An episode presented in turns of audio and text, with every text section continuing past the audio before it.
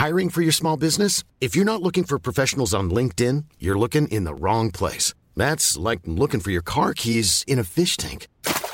LinkedIn helps you hire professionals you can't find anywhere else, even those who aren't actively searching for a new job but might be open to the perfect role. In a given month, over 70% of LinkedIn users don't even visit other leading job sites. So start looking in the right place. With LinkedIn, you can hire professionals like a professional. Post your free job on linkedin.com slash people today.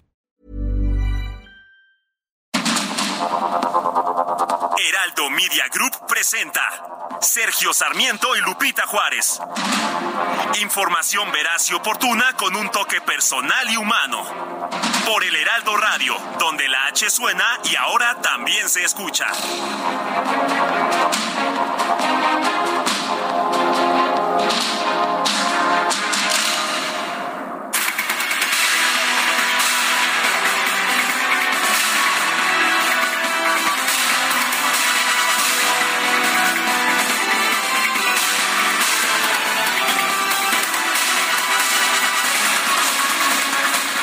Hoy es miércoles 22 de febrero de 2023. Soy Sergio Sarmiento y le doy a usted la más cordial bienvenida a El Heraldo Radio.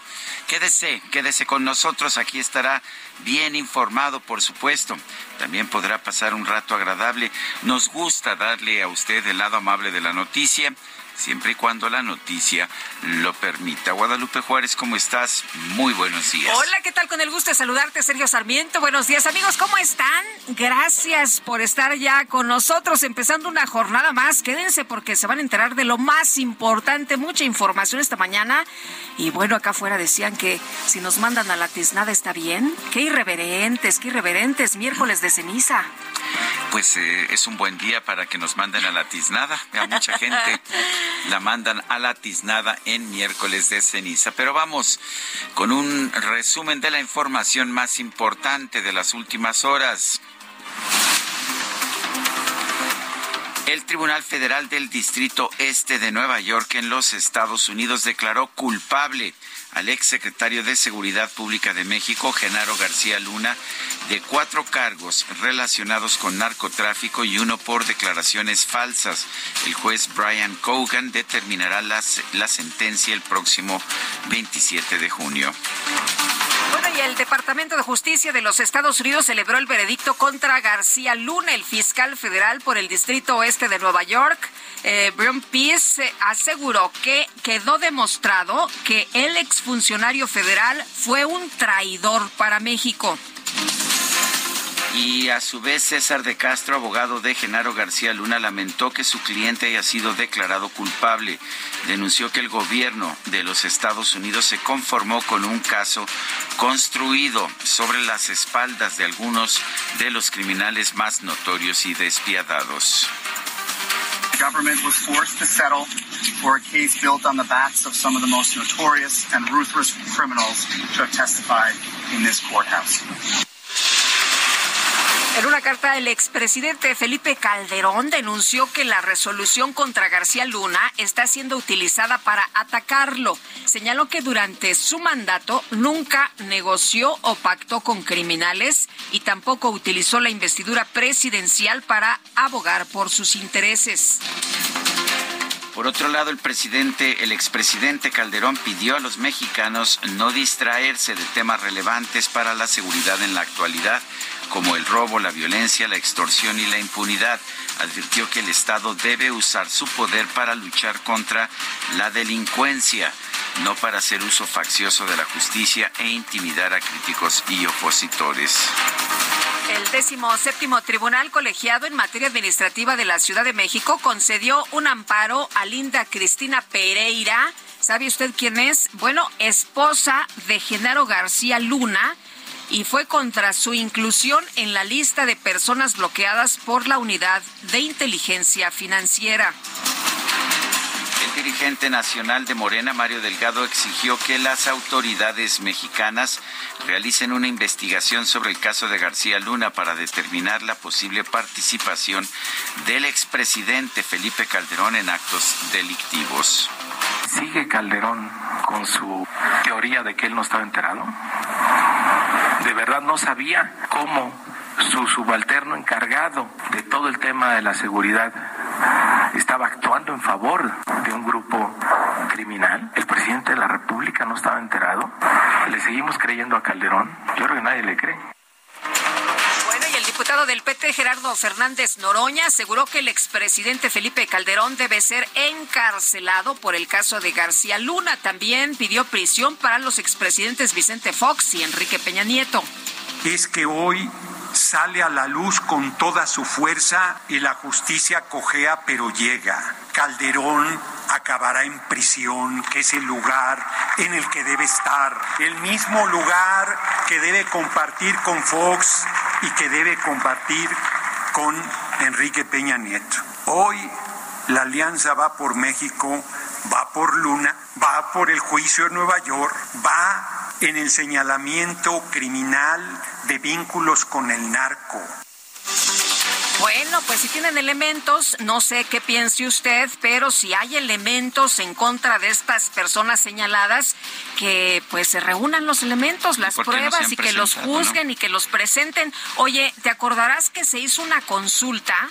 Por parte del presidente Andrés Manuel López Obrador para ver si se juzgaba o no a los expresidentes y mucha gente dijo, bueno, ¿por qué se hace una consulta? ¿Por qué no mejor se, va directamente, se buscan las pruebas, que los jueces lo determinen y si son culpables a la cárcel? Ah, quizás el problema es que eso es pues aceptar la ley y pues que no nos deban venir con el cuento de que la ley es la ley. En fin, el vicecoordinador del PAN en San Lázaro, Jorge Triana solicitó un minuto de silencio por las 140 mil personas que han muerto por homicidios dolosos durante el gobierno del presidente López Obrador, así como por los miles de desaparecidos hace un momento sobre eh, dar un minuto de silencio para las personas fallecidas durante un sexenio, quisiera pedir otro minuto de silencio para las 140 mil personas que han perdido la vida a través de homicidios dolosos en este sexenio y las más de 60 mil que han resultado desaparecidas. Ha sido juzgada una persona y va a cargar con le, pues, eh, las consecuencias de sus actos y eso nos parece correcto. Ojalá que los delincuentes como Hertz Manero como Bartlett. Ojalá que la familia del presidente también rinda cuentas en su momento. Bueno, y las cifras son escalofriantes. Cientos, 140 mil personas que han muerto por homicidios dolosos durante este gobierno y más de 60 mil los desaparecidos. En el Senado, el legislador de Morena, César Cravioto, calificó a los panistas como cínicos e hipócritas por haber solapado los vínculos de Gedero García Luna con el crimen organizado. Estoy encabronado de escucharlos. Son unos cínicos hipócritas.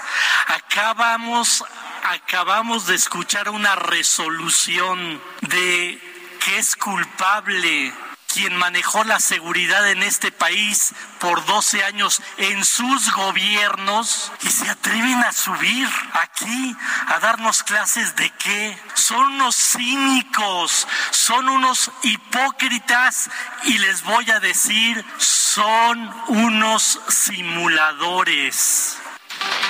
Bueno, y lo que están aplaudiendo es lo que ha ocurrido allá en los Estados Unidos. Lo tuvieron aquí en México, lo pudieron juzgar, pero están aplaudiendo lo que se ha determinado allá en los Estados Unidos.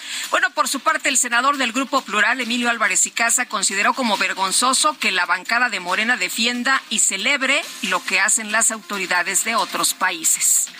Y ahora celebran que en Estados Unidos se haga en Estados Unidos. Así protegieron a Cienfuegos. No se juzga. Aplauden que en Estados Unidos se le dé condena. Y en este país que hacen puro show.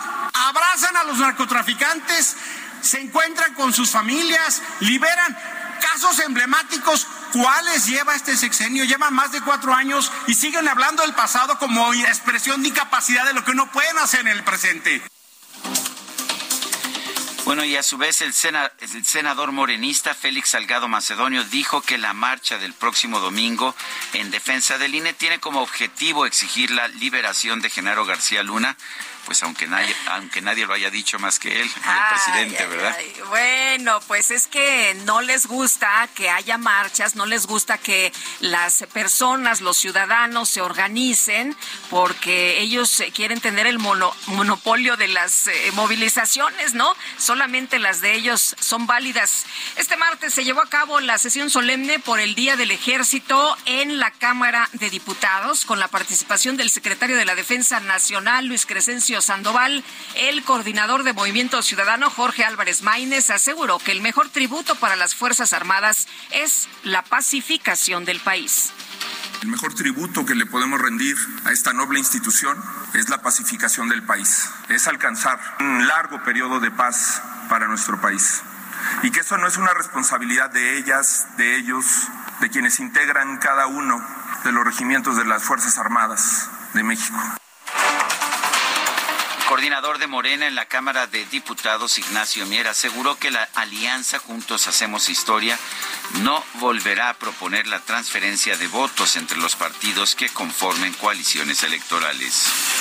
Nosotros le quitamos el artículo que se refiere al traspaso de votos a propuesta del Partido Verde Ecologista de su coordinador Carlos Puente, ratificada por el Partido del Trabajo.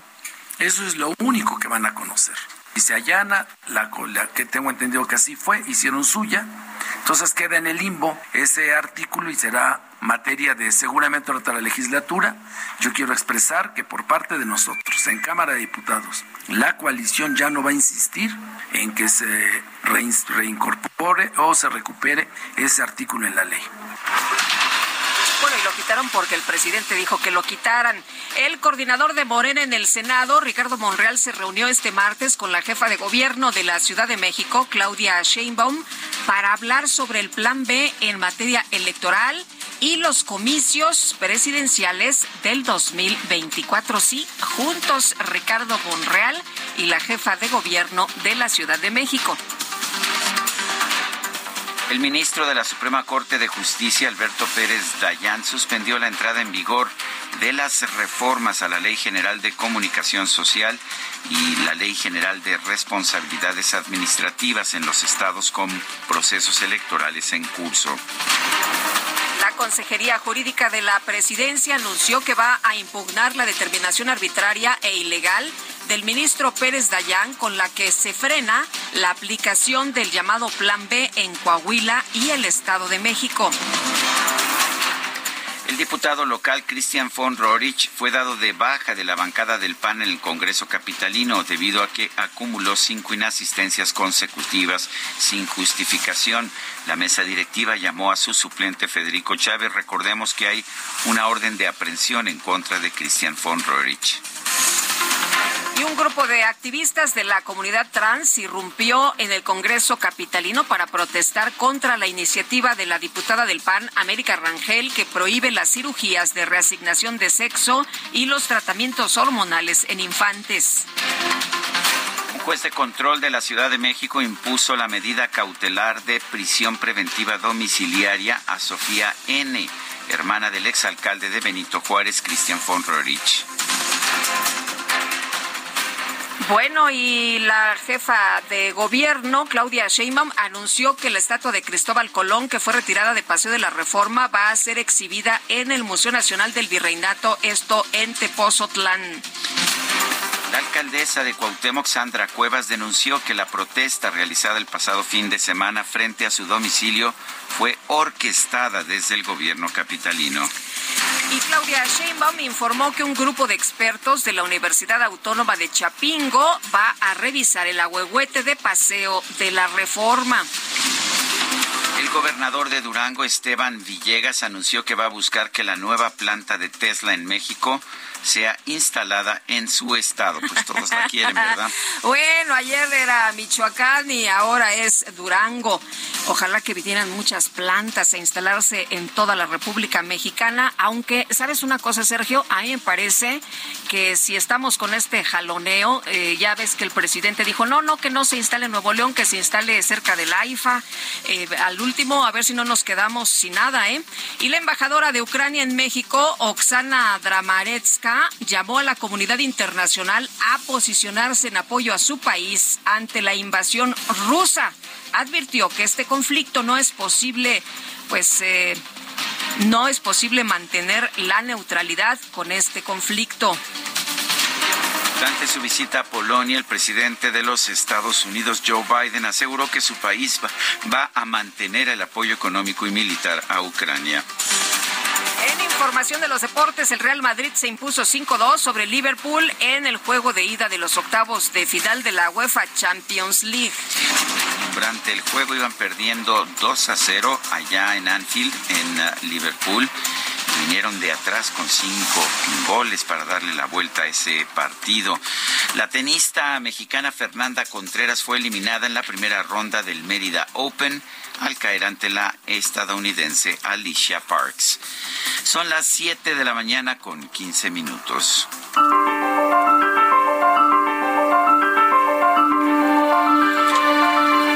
Corrupción y la hipocresía no deberían ser productos inevitables de la democracia, como sin duda lo son hoy. Mahatma Gandhi.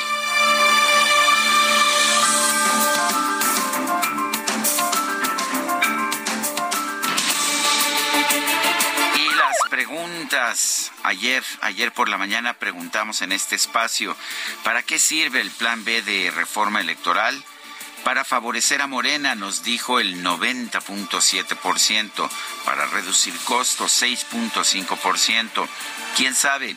2.8%. Recibimos en total 4.294 participaciones. La que sigue, por favor. Claro que sí, mi querido DJ Kike. Esta mañana ya coloqué en mi cuenta personal de Twitter arroba Sergio Sarmiento la siguiente pregunta. ¿Piensa usted que Felipe Calderón supo de los tratos de Genaro García Luna con el crimen organizado? Sí, nos dice 52.6%, no 29.4%, no sabemos 18.1%. En 50 minutos hemos recibido 1.417 votos destacadas de El Heraldo de México.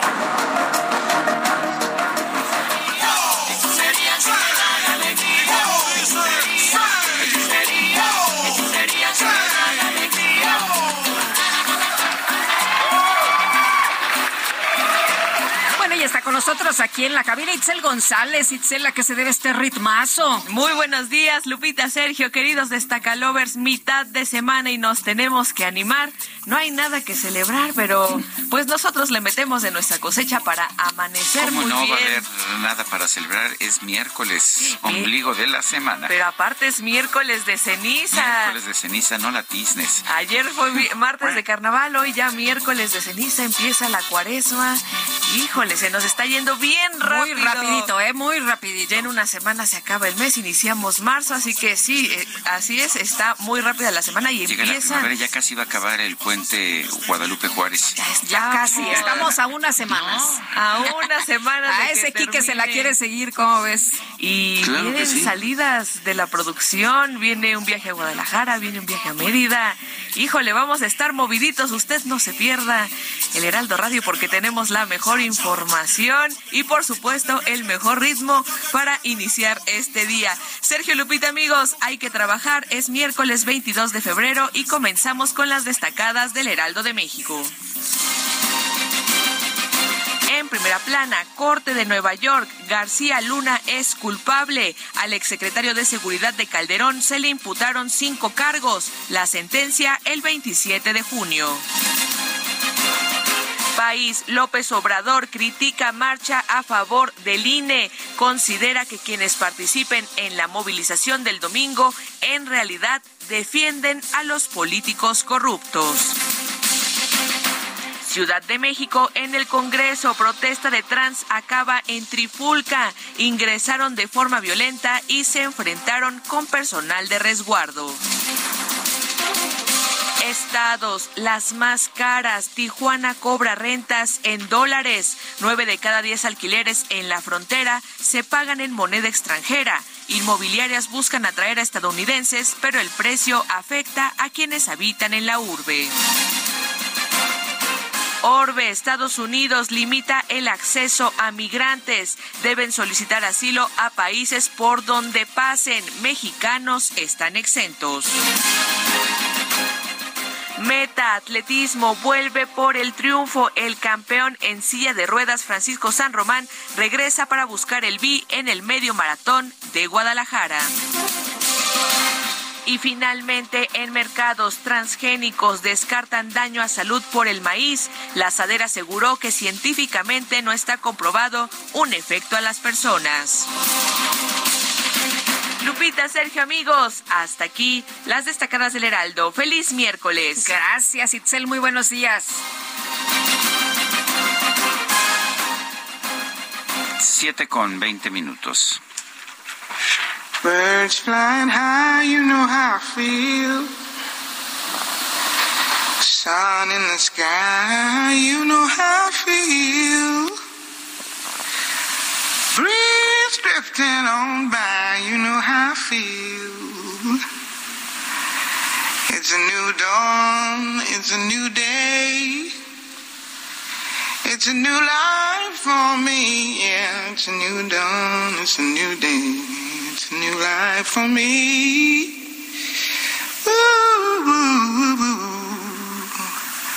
and I'm feeling good.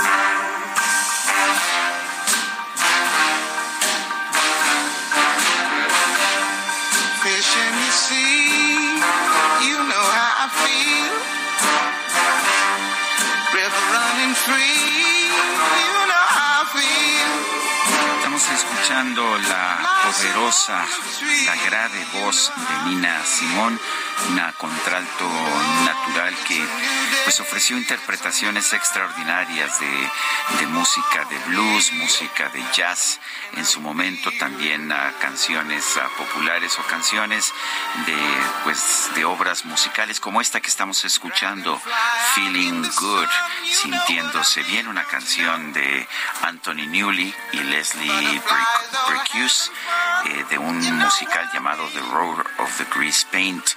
Eh, vamos a estar escuchando música de Nina Simón. Ella nació el 21 de febrero de 1933, una, una extraordinaria cantante que empezó como pianista, también uh, muy buena como pianista.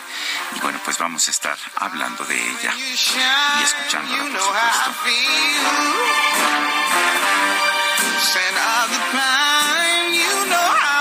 Vámonos a los detalles de la información.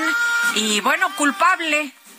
Imagínese usted estas palabras que escuchó el día de ayer Genaro García Luna, culpable. El veredicto fue unánime del jurado calificador en cada uno de los cinco delitos criminales que el gobierno federal de Estados Unidos imputó a Genaro García Luna, a quien el juez Brian Cogan dictará, pues, eh, o va a dictar la sentencia de hecho el próximo 27 de junio del 2023. Luego de tres días de deliberaciones, el jurado consideró suficientes los testimonios de narcotraficantes, policías, agentes federales estadounidenses y también de México para declarar culpable a García Luna de conspirar con el cártel de Sinaloa para traficar cocaína a Estados Unidos durante los exenios de Vicente Fox y también de Felipe Calderón. Se le dijo al juez, su señoría, hemos llegado a una decisión unánime.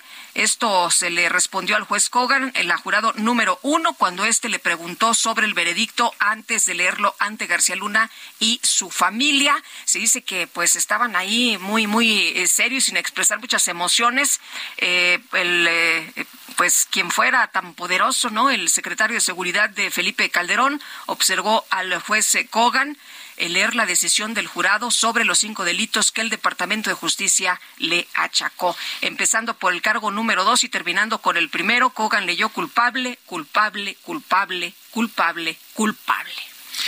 Bueno, y en contraste, el décimo séptimo Tribunal Colegiado en materia administrativa del primer circuito de la Ciudad de México ordenó a la Unidad de Inteligencia Financiera de la Secretaría de Hacienda que desbloquee las cuentas bancarias de Linda Cristina Pereira Galvez, esposa de Genaro García Luna. Con esta resolución revocó la sentencia del juzgado décimo segundo con la que se había negado a Pereira Galvez el amparo por su inclusión en la lista de personas bloqueadas del 9 de diciembre de 2019. Son las 7 con 24 minutos. Le recuerdo nuestro número de WhatsApp para que nos mande mensajes 55 2010 96 47. Guadalupe Juárez y Sergio Sarmiento, vamos a una pausa y regresamos.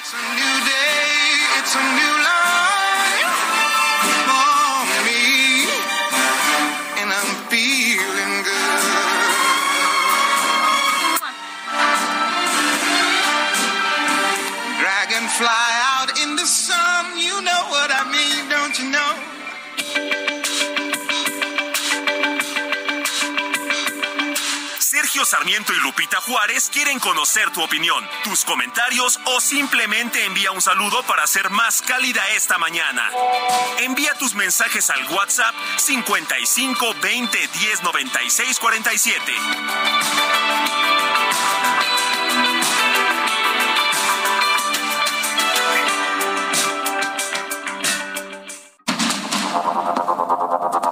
Continuamos con Sergio Sarmiento y Lupita Juárez por el Heraldo Radio.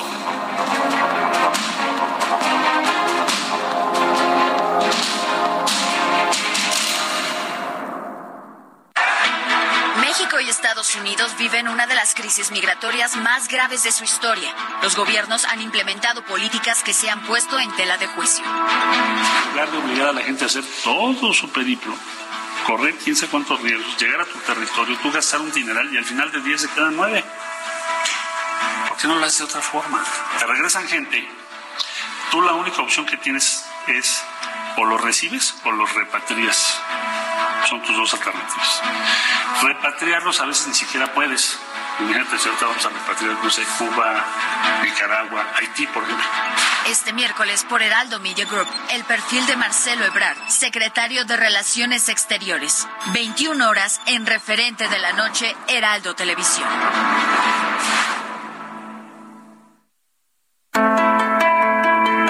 Un día como hoy se celebra el Día del Ingeniero Agrónomo en México. Se eligió esta fecha debido a que ese mismo día de 1854 se creó la primera universidad mexicana especializada en agricultura, ahora llamada Universidad Autónoma de Chapingo. Fue la primera en su tipo en América Latina, por lo que profesionistas de esa época crearon las brigadas para el desarrollo rural, integradas principalmente por ingenieros agrónomos, médicos veterinarios y trabajadoras sociales, que enseñaban a los campesinos las técnicas agropecuarias más apropiadas para obtener mejores resultados en sus tareas productivas.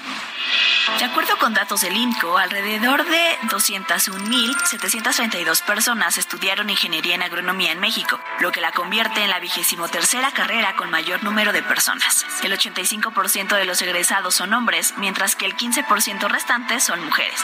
El salario mensual promedio para estos especialistas es equivalente a 12.394 pesos, mismo que puede ascender hasta los 15.428 pesos, dependiendo del área en la que se desempeñan.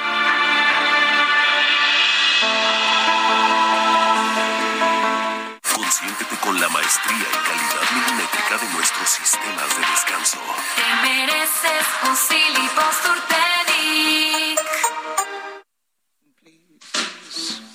Liz Taylor is not a star,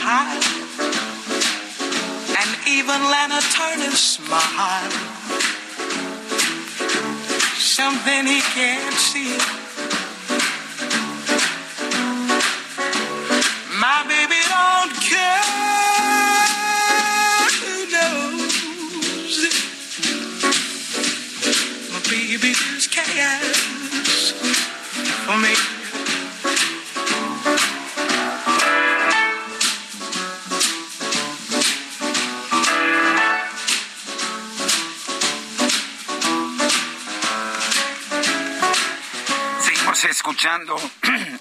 Simón, su nombre real era Eunice Kathleen Wayman. Eh, se puso profesionalmente Nina Simón. Eh, se convirtió de hecho en una mujer muy importante. Era desde muy chica, ella empezó a tocar a, tocar piano eh, y fue fue una se estaba preparando para ser pianista de concierto. Se inscribió en la Juilliard School de Música de Nueva York y luego luego presentó una solicitud para estudiar en para tener una beca y estudiar en el Curtis Institute de Música de Filadelfia. A pesar de que pues tuvo una buena audición, se le negó la admisión. Ella siempre dijo que se había tratado de un acto de racismo y bueno, en 2003 antes de morir el instituto le otorgó un grado honorario. Nina Simón siempre se enfrentó al tema del racismo. Era pianista clásica, estaba estudiando piano clásico, pero pues empezó a ganarse la vida tocando en lugares nocturnos y poco a poco pues se fue metiendo en la vida del jazz y ahí pues tuvo su desempeño principal. Nina Simón, la estaremos escuchando esta mañana. Voz tan espectacular. Hay una... contralto, precisamente una voz más grave de lo que es usual en una mujer. Hay una película en Netflix. Así es, buenísima, buenísima. Si la pueden ver, no se la pierdan. Está extraordinaria sobre su vida, precisamente. Bueno, y vámonos a los mensajes. Nos dice Leodegario Morales, Sergio y Lupita, por favor, feliciten a los ingenieros agrónomos hoy en su día. Bueno, estuvo dedicada a la director, Como el director de Pemex. Este, ah, sí, es cierto, ¿verdad? que es agrónomo. es agrónomo. Sí, la efeméride de hoy está dedicada a los agrónomos que se dedican a su profesión. Gracias a todos ellos. Oye, no sé si has escuchado alguna vez a la rondalla de la Universidad de Saltillo. Es, es extraordinaria, espectacular, me encanta y muchos saludos también a Chapingo y a Saltillo y a todas las universidades que preparan a nuestros ingenieros agrónomos. Dice otra persona, los morenistas le están dando mucha publicidad a la marcha del domingo. No hay nada más sabroso que lo prohibido. Solo les falta decir a qué hora es la reunión. Un fuerte abrazo, Francisco. Sí, ¿verdad? Le están dando una publicidad impresionante.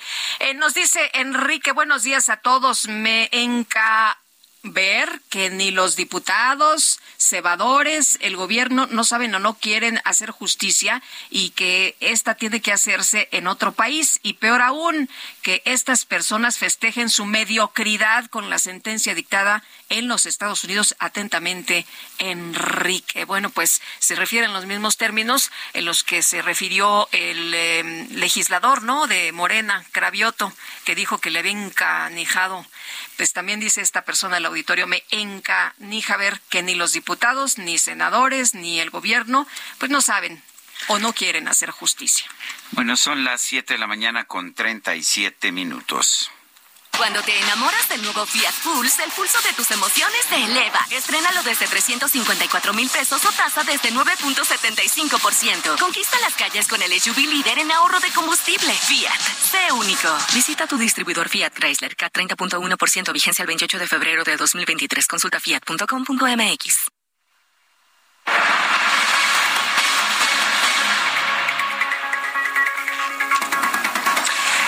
y por unanimidad el exsecretario de Seguridad Pública, Genaro García Luna, fue declarado como culpable de los cinco delitos que se le imputaron por la Corte de Nueva York. Ahora solo se espera su sentencia. Se ha mencionado que será el 27 de junio cuando el juez eh, Cougan decida si serán solamente 10 años o cadena perpetua. César Gutiérrez Priego, abogado especialista en Derecho Penal, Militar y Seguridad Nacional. ¿Cómo estás? Qué gusto saludarte. Buenos días. Lupita, buenos días. Sergio, buenos días. Oye, pues, ¿cómo viste la decisión del jurado? Bueno, creo que es una decisión histórica. Creo que es muy desafortunado que en México tengamos que esperar que la justicia venga del extranjero, pero creo que sí viene a ser una fecha histórica en el país porque va a empezar un parteaguas de lo que tendríamos que ver más adelante, ¿no? Saber si en México va a haber investigaciones porque García Luna no pudo haber trabajado solo, no pudo haber hecho todo lo que ya se comprobó por medio de esta resolución que hizo, entonces tendríamos que esperar investigaciones en México. En el caso de Salvador Cienfuegos, el eh, exsecretario de la Defensa, ¿cuál es la diferencia del caso? También él tenía testigos protegidos ah, ofreciendo testimonios en su contra y sin embargo la Secretaría de Relaciones Exteriores determinó pues que esos testigos protegidos no eran suficientes porque no había pruebas materiales.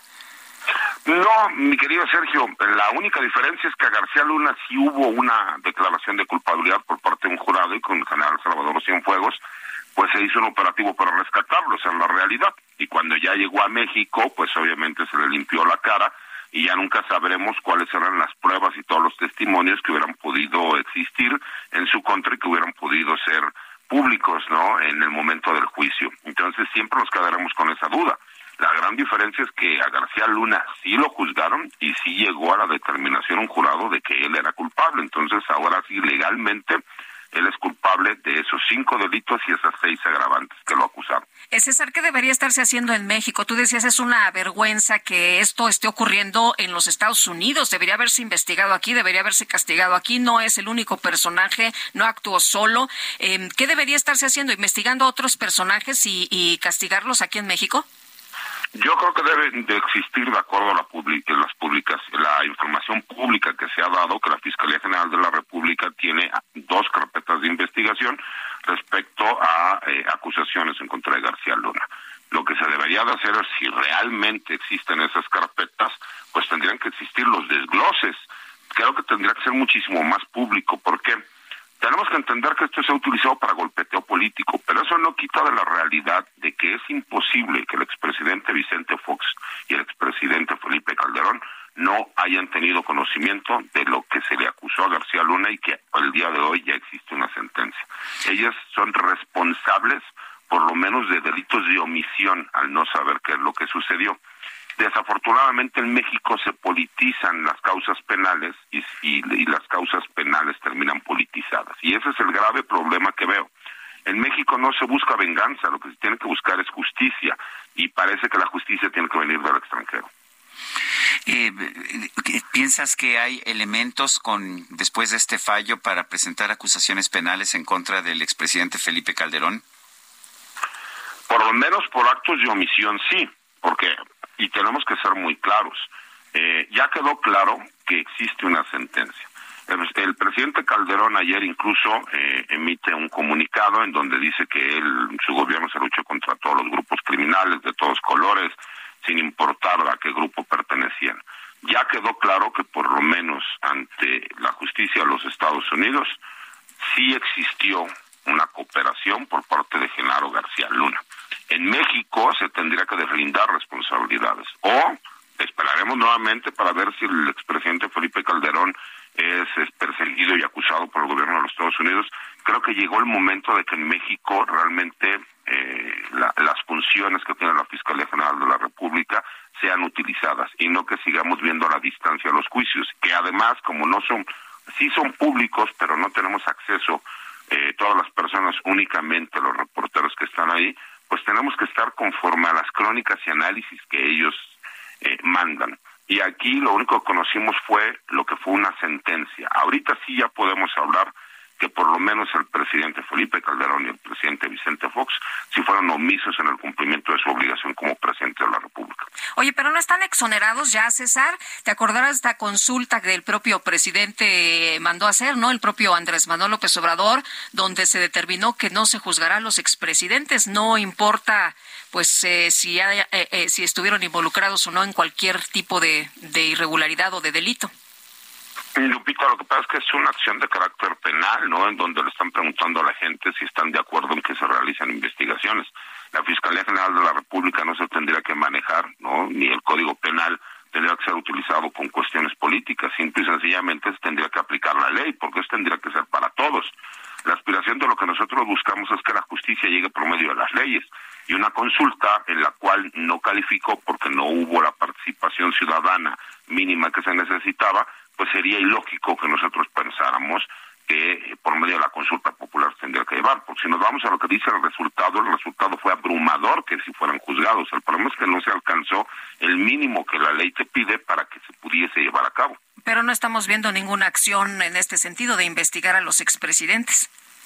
No, no solo no se está viendo, sino que el problema es que tenemos tan poca información por parte de la Fiscalía General de la República que parecería que no hay un mayor interés en que sí se cometieron delitos, y aclaro, si es que se cometieron delitos, que ya quedó claro que sí, porque hay delitos de acción y hay delitos de omisión.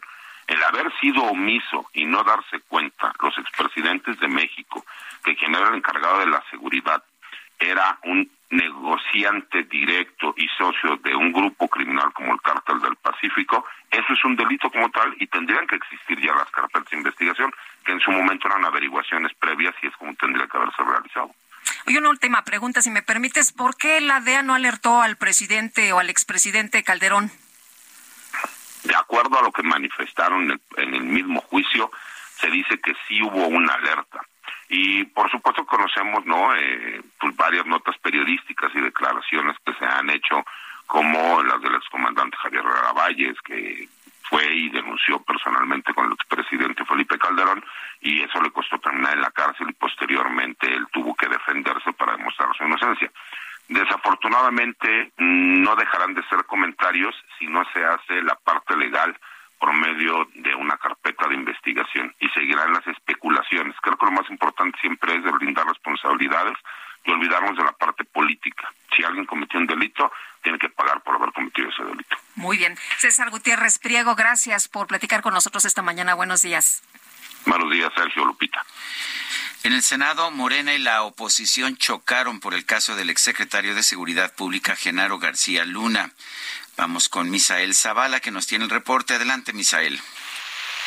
Buenos días, Sergio. Buenos días, Lupita. Efectivamente, Sergio, pues duro debate en el Senado de la República tras la deliberación de un jurado en Estados Unidos que, bueno, pues sí, eh, ratificó la culpabilidad de Genaro García Luna en cinco cargos. En este sentido, en el debate en el Pleno de la Cámara Alta, la senadora panista Xochitl Gálvez celebró que la justicia estadounidense haya encontrado culpable al secretario de Seguridad en el gobierno de Felipe Calderón, pero sostuvo que hay políticos priistas de antes que ahora están en Morena y siguen cometiendo delitos y ejemplificó al caso de Manuel Bartlett, actual director de la Comisión Federal de Electricidad. El senador del Grupo Plural, Emilio Álvarez Chicasa, también celebró la deliberación de un jurado de Estados Unidos de estos cinco delitos a García Luna durante la administración de los panistas Vicente Fox y Felipe Calderón. Sin embargo, criticó al gobierno federal porque casos como el de García Luna únicamente son juzgados por, juzgados por autoridades extranjeras y no por la justicia mexicana. No vean la justicia desde la televisión, pidió el senador Álvarez y Casa. En respuesta, el senador morenista César Cravioto se dijo encabronado de escuchar a esos cínicos e hipócritas que ahora piden justicia cuando el país tiene altos índices de violencia por el narcogobierno y narcoestado que dejaron los exenios panistas y advirtió que si los panistas no piden disculpas al pueblo de México van a seguir teniendo derrotas como en Tamaulipas, pues la gente ya los alucina por mentirosos y doble cara. También en este sentido, en este álgido debate, ninguno de los coordinadores y vicecoordinadores del PAN, ni Julián Rementería o Kenia López Rabadán, subieron a, tribuna a hablar del tema, ni a favor ni en contra.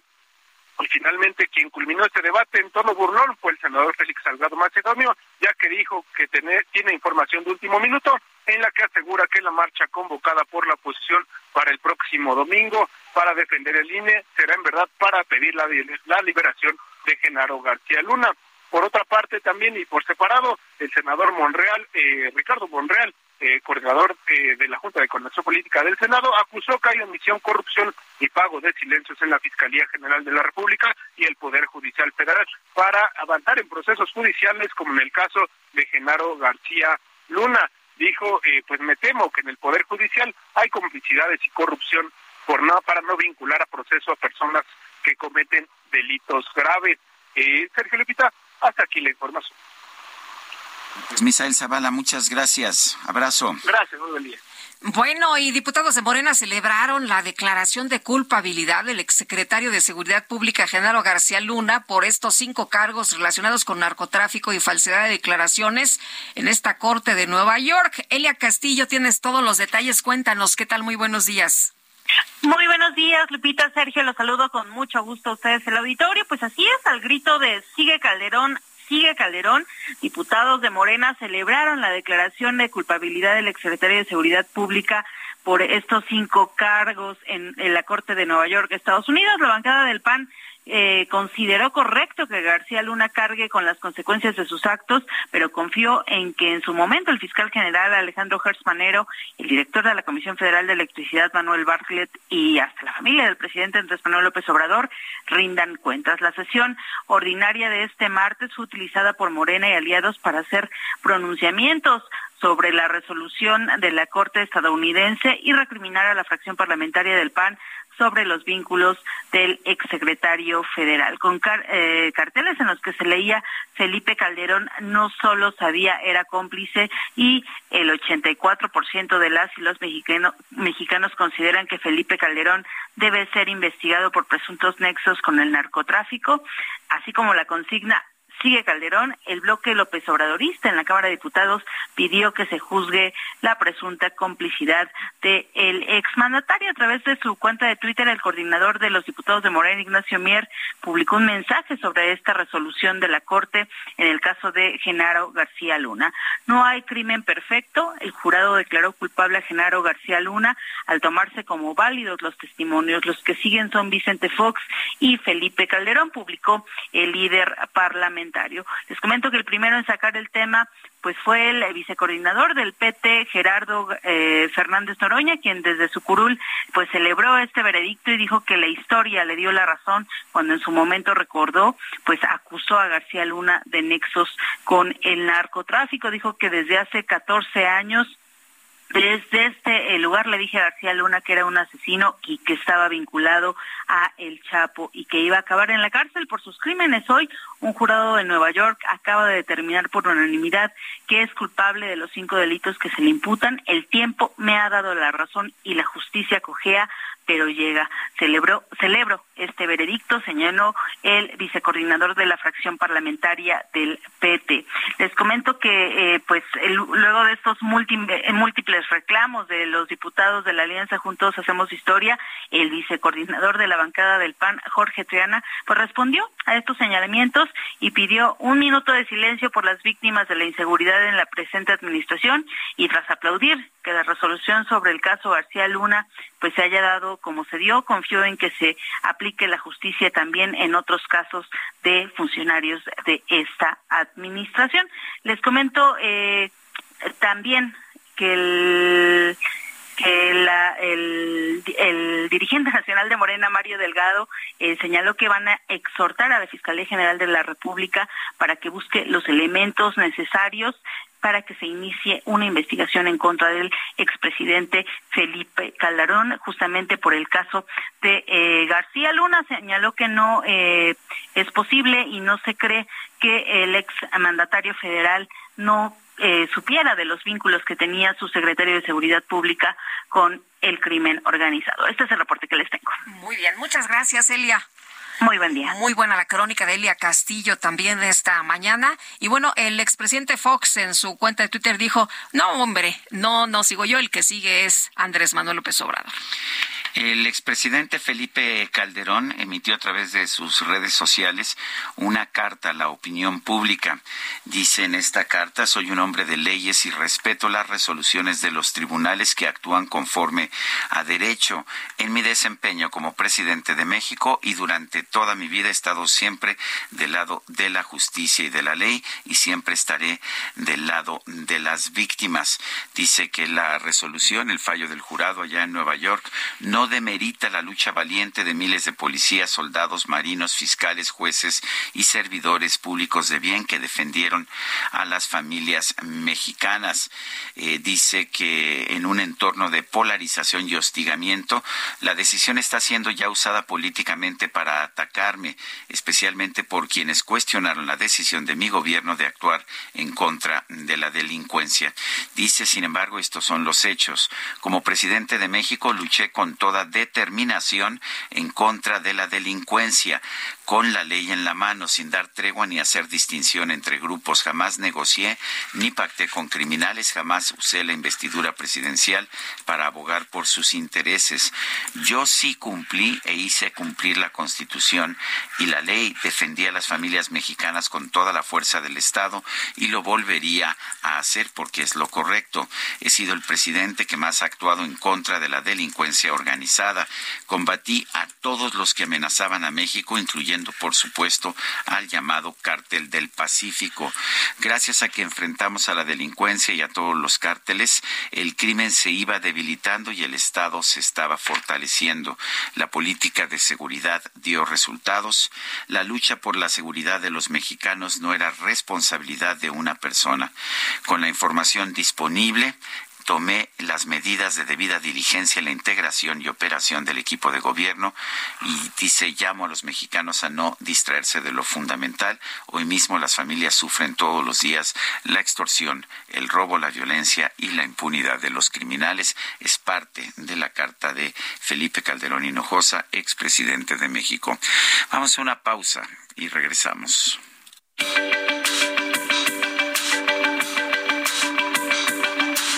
Sarmiento y Lupita Juárez quieren conocer tu opinión, tus comentarios o simplemente envía un saludo para ser más cálida esta mañana.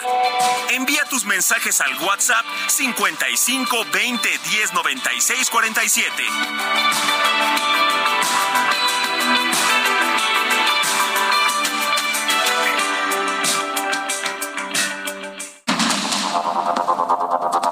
Continuamos con Sergio Sarmiento y Lupita Juárez por el Heraldo Radio.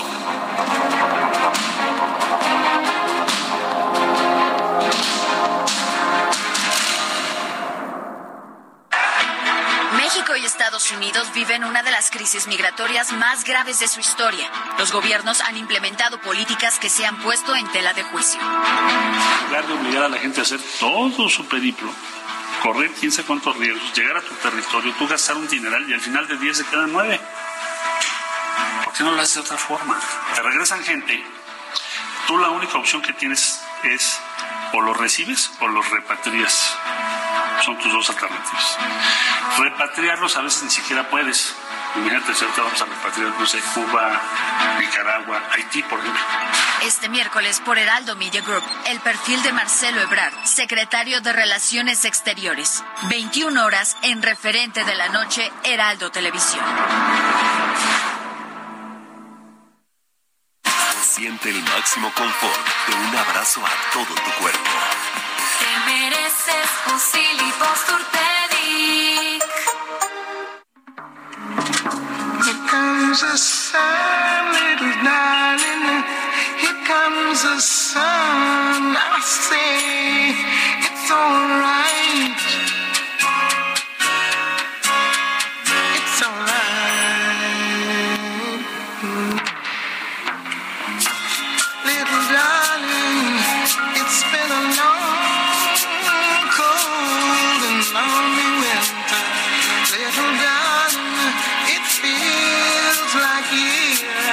You've been here. Here comes the sun, little darling.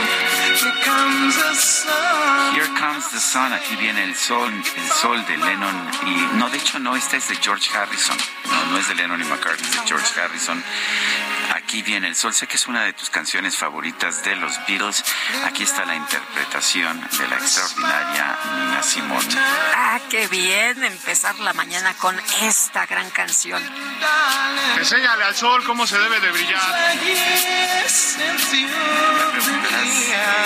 esta mujer se llamaba Eunice, ¿por qué, se, por qué se le empezó a llamar uh, Nina? Y Nina, Nina Simón, en realidad su nombre era Eunice Kathleen Waymon.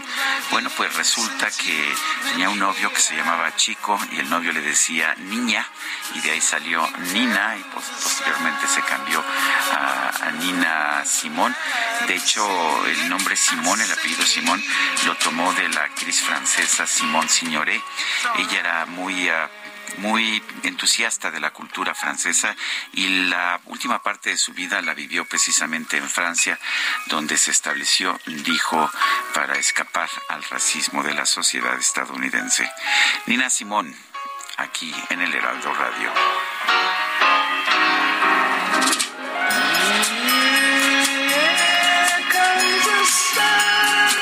Aquí viene el sol y siempre que esté uno, pues, con desesperanza, acuérdense que siempre, siempre siempre sale el sol. Oye, nos dice una persona desde Aguascalientes, Edna Lorena Pacheco Chávez. Es un placer escuchar a Nina Simón. Por favor, pongan su versión de Here Comes the Sun. Me parece es muy alegre, es extraordinaria. Y muchos saludos a todos nuestros cuates allá en Aguas. Dice Nora Gómez, siempre los escuchamos desde hace mucho tiempo porque son personas muy objetivas y con conocimiento de nuestro México. Lo que no entiendo es cómo los morenistas se ensañan con García Luna cuando saben que ha sido enjuiciado por gente sin escrúpulos, como los narcotraficantes, asesinos, violadores, lo que comprueba que ellos están de su lado. Saludos y bendiciones.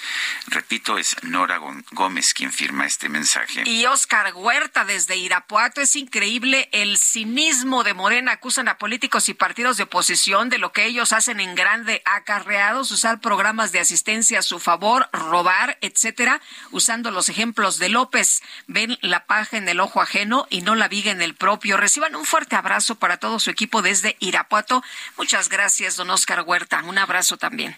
Son las ocho de la mañana con cinco minutos. Vamos al clima. El pronóstico del tiempo con Sergio Sarmiento y Lupita Juárez.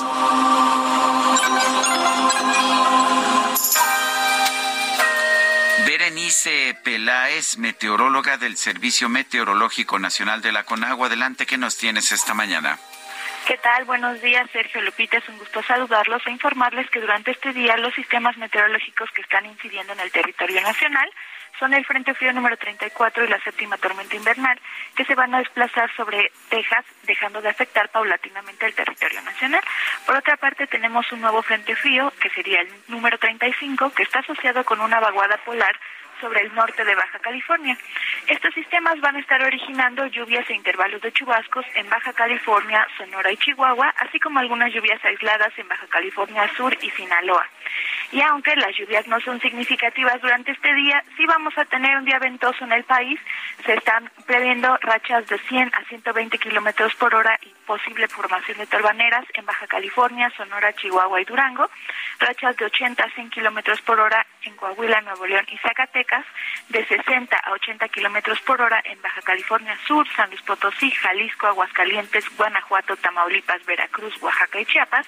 Así como rachas de 40 a 60 kilómetros por hora en Tabasco, en la península de Yucatán y también en entidades de la Mesa Central. Finalmente, les comento que para el Valle de México durante este día estamos pronosticando cielo medio nublado a nublado, sin lluvia en la Ciudad de México y en el Estado de México. La temperatura máxima que esperamos para hoy es de 24 a 26 grados Celsius y hay que continuar atentos porque se van a mantener los fuertes vientos con rachas que podrían alcanzar hasta 45 kilómetros por hora en la Ciudad de México. Hasta aquí el reporte del tiempo. Regreso con ustedes. Berenice Peláez, gracias por esta información meteorológica. Gracias, buen día. Bueno, y el presidente López Obrador cuestionó el supuesto desconocimiento del expresidente Felipe Calderón sobre la complicidad de Genaro García Luna con el crimen organizado. Vamos a escuchar. García Luna, inclusive Felipe Calderón, el presidente actual, no somos México, somos representantes de un país. México es su pueblo, no este equiparar, eso está mal. Si están enjuiciando a un funcionario de México, no es un juicio contra México. Eso dejarlo de manifiesto. Incluso yo diría que ayuda a seguir limpiando la corrupción en México. Un juicio así, desde luego, falta más. Esto es apenas el inicio. Ya es una buena contribución, pero podría ser mayor Bueno, pues ahí lo que ha expresado el presidente López Obrador esta mañana, no se juzga a todo el país, se juzga a las personas involucradas y el presidente López Obrador ha señalado que los presidentes lo saben todo. Así que bueno, pues vamos a ver, vamos a ver próximamente qué es lo que ocurre y si hay alguna situación que relacione eh, allá en los Estados Unidos alguna nueva investigación ah, en contra de los expresidentes de México. El Pleno del Senado de la República votará el dictamen a la minuta con la que se va a descongelar el segundo bloque del Plan B de la reforma electoral. Se espera que esto ocurra el día de hoy. Vamos a conversar con el senador por el PAN, Damián Cepeda, integrante de la Comisión de Estudios Legislativos Segunda en el Senado. Eh, Damián Cepeda, gracias por tomar nuestra llamada. Cuéntanos eh, eh, si, se, si se va a votar esto hoy en el Pleno, qué es lo que va a pasar, qué es lo que tienen programado. Muy buenos días, Sergio. Muy buenos días, Lupita. Sí, fíjate que finalmente se tiene programado que hoy concluya el trámite, el proceso legislativo del llamado Plan B de la dañina reforma electoral del presidente. Creo que ha habido mucha confusión al respecto y agradezco la oportunidad de aclararlo. Lo primero que yo le quiero informar a la gente es que el plan B del presidente desgraciadamente ya está aprobado por la mayoría de Morena, sus aliados y con el voto en contra de nosotros de la oposición. Esto pasó desde diciembre, tanto en diputados como en el Senado. Se había quedado simplemente pendiente de que se enviara a publicar, que es lo que va a pasar hoy, y había quedado pendiente un solo artículo a debate.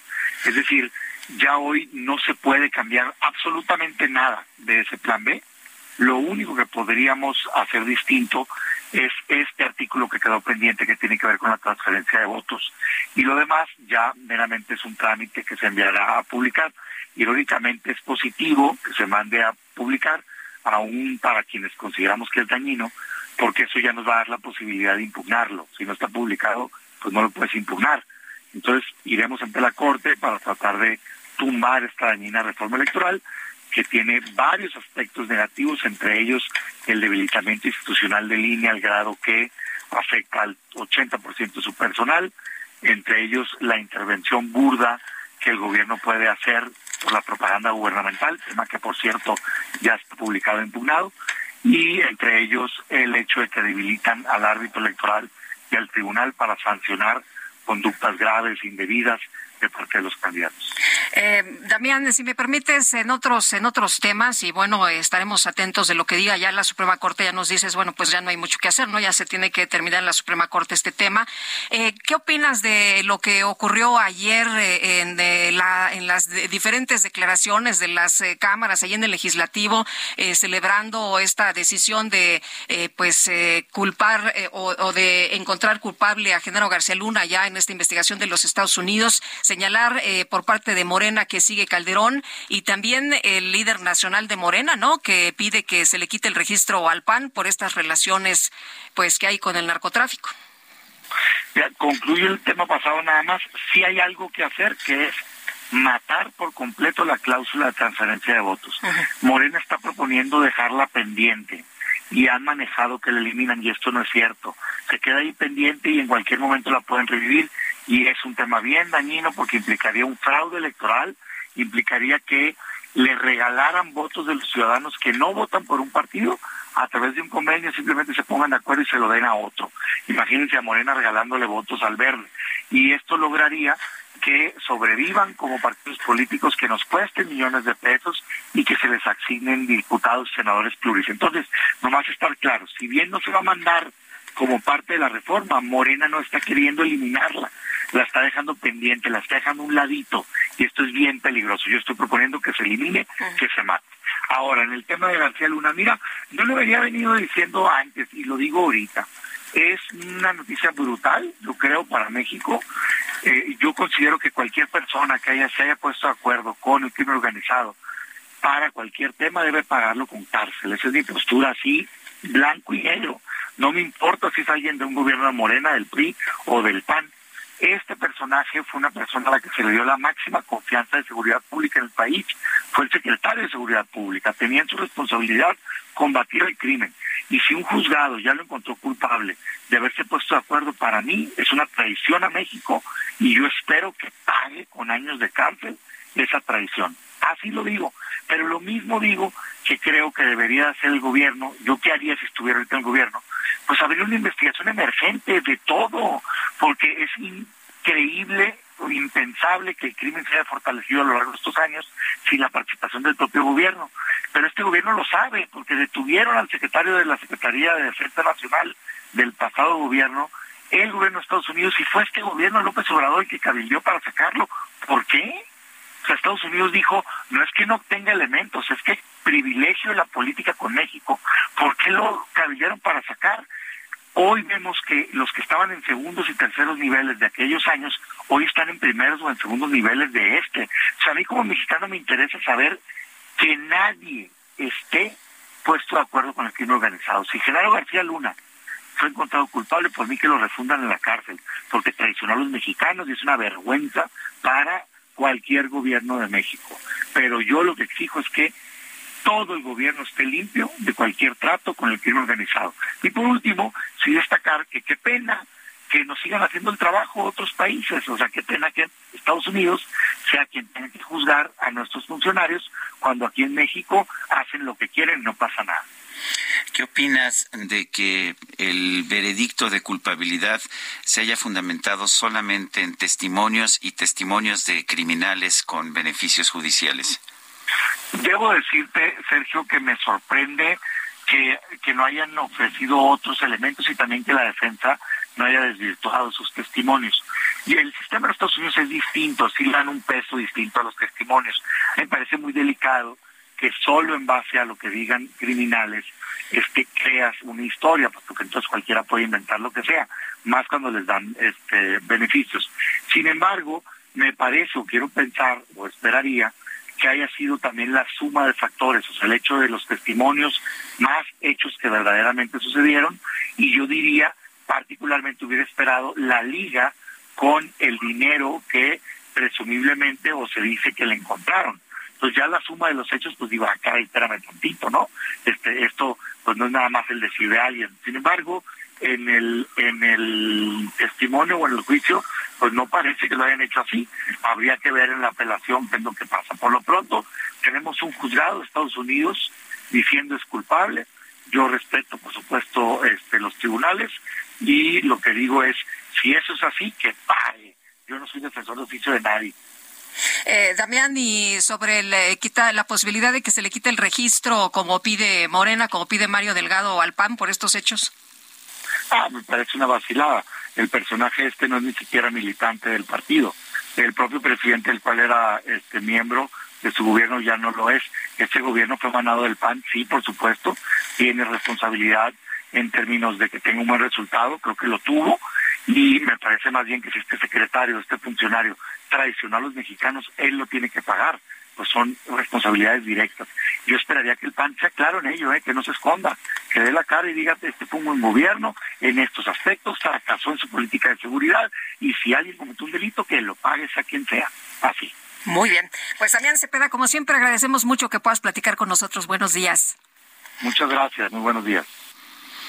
Son las ocho con dieciséis minutos. En su primera sesión de trabajo en privado en la Cámara de Diputados, el Comité Técnico de Evaluación que validará los perfiles que aspiran a ser consejeros del INE reportó que hasta ayer se han registrado 400, 424 aspirantes, pero solamente 35 completaron el trámite de manera correcta. Jorge Almaquio, adelante. Gracias, Sergio Lupita, amigos. Aunque se han registrado 424 personas en el proceso para elegir a cuatro nuevos consejeros, la Secretaría General de la Cámara de Diputados informó que solo 35 han concluido con el trámite de validación y 328 se encuentran en revisión. A cinco días de la publicación de la convocatoria y de la instalación formal del Comité Técnico de Evaluación, sus siete integrantes se reunieron para llevar a cabo la primera sesión de trabajo en las instalaciones de San Lázaro. Señalar que el proceso de registro concluirá el jueves 23 de febrero a las 23.59 horas, por lo que el viernes 24 la Secretaría General hará entrega pública al Comité Técnico del Listado General de las personas que completaron el registro. Esto permitirá que el comité proceda a revisar y analizar la documentación para evaluar el cumplimiento de los requisitos de ley establecidos en la convocatoria y en su caso emitir el 28 de febrero las prevenciones que correspondan. Esto con el objeto de que el 3 de marzo el comité emita la lista definitiva de aspirantes que cumplieron con requisitos y proceda a iniciar la segunda fase que corresponde a la evaluación de conocimientos de acuerdo a los términos de la convocatoria. Este martes el comité tomó por consenso acuerdos sobre su periodicidad y forma de trabajo, mismos que se publicarán en el acta correspondiente. Además, acordó que la información que genere será de conocimiento público a través de comunicados de prensa y mantendrá el principio de máxima publicidad a través del micrositio. Sergio Lupita, amigos, el reporte que les tengo. Pues gracias Jorge Almaquio por esta por esta información. Bueno, y un ministro de la Suprema Corte de Justicia de la Nación suspendió la entrada en vigor en Coahuila y el Estado de México las reformas electorales hasta hoy publicadas del llamado Plan B impulsado por el presidente Andrés Manuel López Obrador. Y Diana Martínez, nos tienes toda la información, cuéntanos. Así es, Sergio Lupita, muy buenos días. El ministro Alberto Pérez Dayán suspendió en Coahuila y Estado de México la entrada en vigor de la primera etapa del Plan B de la reforma electoral.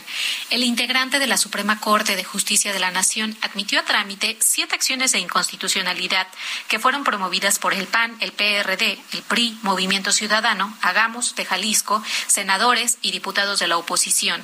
Pérez Dayán suspendió las reformas a la Ley General de Responsabilidades Administrativas y la Ley General de Comunicación Social. En el acuerdo, el ministro Pérez Dayán señala que se concede esta medida cautelar solicitada para el efecto de que el decreto combatido no rija en los procesos electorales que se encuentran ya en desarrollo, es decir, del Estado de México y Coahuila, pues de no concederse la medida, podrían causarse afectaciones irreparables al sistema democrático y a los derechos fundamentales implicados en este. El ministro señaló que la medida otorgada surtirá efectos de inmediato y sin que se requiera una garantía. Con esta reforma, los estados y municipios solo pueden destinar 0.1% de su presupuesto anual a su programa de comunicación. Hasta aquí mi reporte. Gracias, Diana Martínez. Muy buenos días. Bueno, son las 8 de la mañana, 8 de la mañana con 20 minutos. Vamos con el Químico Guerra. El Químico Guerra, con Sergio Sarmiento y Lupita Juárez. Químico Guerra, ¿cómo estás? ¿Qué nos tienes esta mañana? Adelante.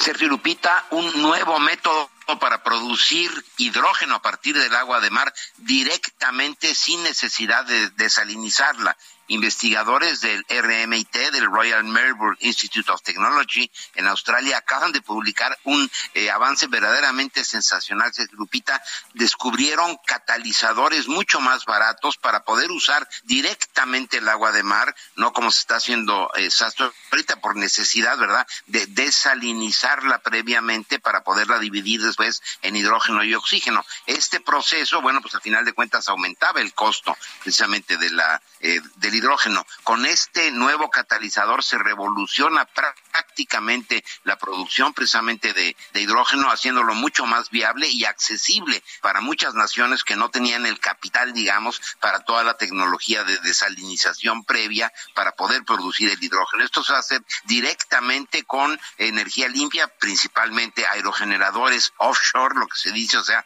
generadores eh, que están en el mar, que utilizan, succionan el agua de mar, ahora ya la pueden dividir directamente, bajando muchísimo el costo y comprimiendo este eh, hidrógeno con la misma energía que produce el aerogenerador a través de un ducto submarino, se manda esto a tierra hacia un tanque en donde se puede guardar este hidrógeno para evitar precisamente lo que se llama la intermitencia de las energías renovables. Cuando no hay viento, pues no se genera energía eólica, pero si durante el tiempo que se, eh, eh, que se estuvo con el viento generando electricidad, se almacena hidrógeno, pues el hidrógeno está ahí como un combustible, como si fuera petróleo petróleo, gasolina, ¿no? Ahí está ese hidrógeno, pero es mucho más limpio y con esta tecnología se desploman prácticamente los costos. Eso está verdaderamente llamando la atención eh, del mundo que está involucrado en este tipo de tecnologías, Sergio Lupita, porque nos abre a muchísimos países la oportunidad de producir este combustible totalmente limpio, que a final de cuentas es el futuro, Sergio Lupita. El futuro vamos, vamos caminando y lo hacemos con entusiasmo. Gracias, Químico. Claro que sí, Sergio. Buenos días, Lupita. Gracias, Químico. Buenos días también para ti. Bueno, y vamos a otras informaciones. Y fíjese usted que eh, nos vamos hasta China. De acuerdo con la información que se está dando a conocer, algunas provincias de ese país están dando a los jóvenes recién casados ¿Cuántos días crees, mi querido Sergio? A ver, cuéntame. 30 días de vacaciones. ¿Ah, sí? Pero eso no es todo. Son vacaciones pagadas, con la esperanza de fomentar el matrimonio y aumentar la tasa de natalidad. Esto es lo que se ha informado.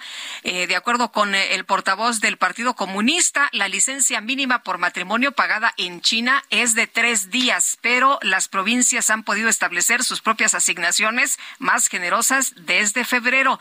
Las eh, provincias de eh, Gansu, de Shanxi, ahora dan 30 días, mientras que Shanghai 10, eh, Sichuan eh, todavía solo 3. De acuerdo con la información que se ha dado a conocer, la extensión de la licencia por matrimonio es una de las formas efectivas de aumentar la tasa de fertilidad.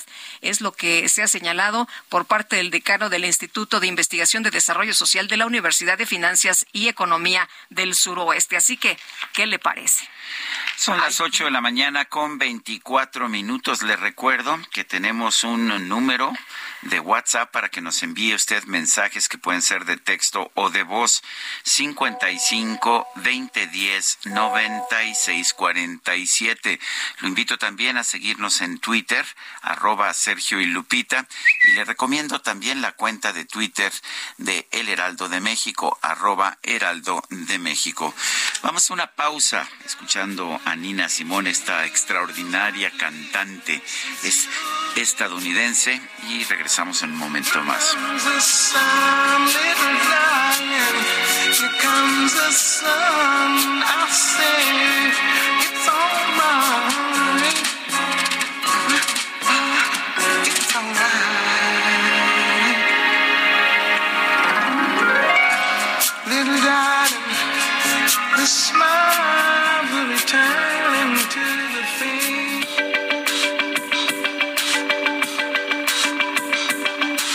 Sergio Sarmiento y Lupita Juárez quieren conocer tu opinión, tus comentarios o simplemente envía un saludo para hacer más cálida esta mañana.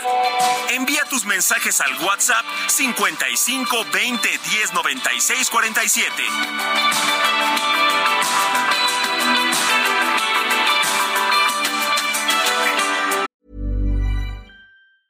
There's never been a faster or easier way to start your weight loss journey than with PlushCare. PlushCare accepts most insurance plans and gives you online access to board-certified physicians who can prescribe FDA-approved weight loss medications like Wigovi and Zepbound for those who qualify.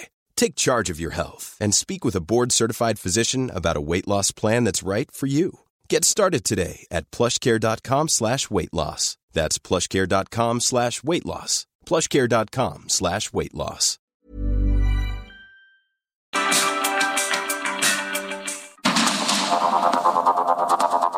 Con Sergio Sarmiento y Lupita Juárez por el Heraldo Radio.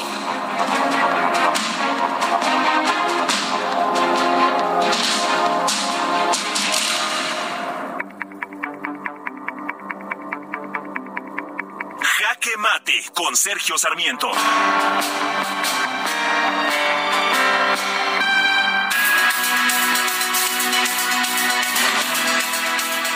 Veredicto ya se emitió. Genaro García Luna es culpable, culpable según la ley de los Estados Unidos y el derecho internacional.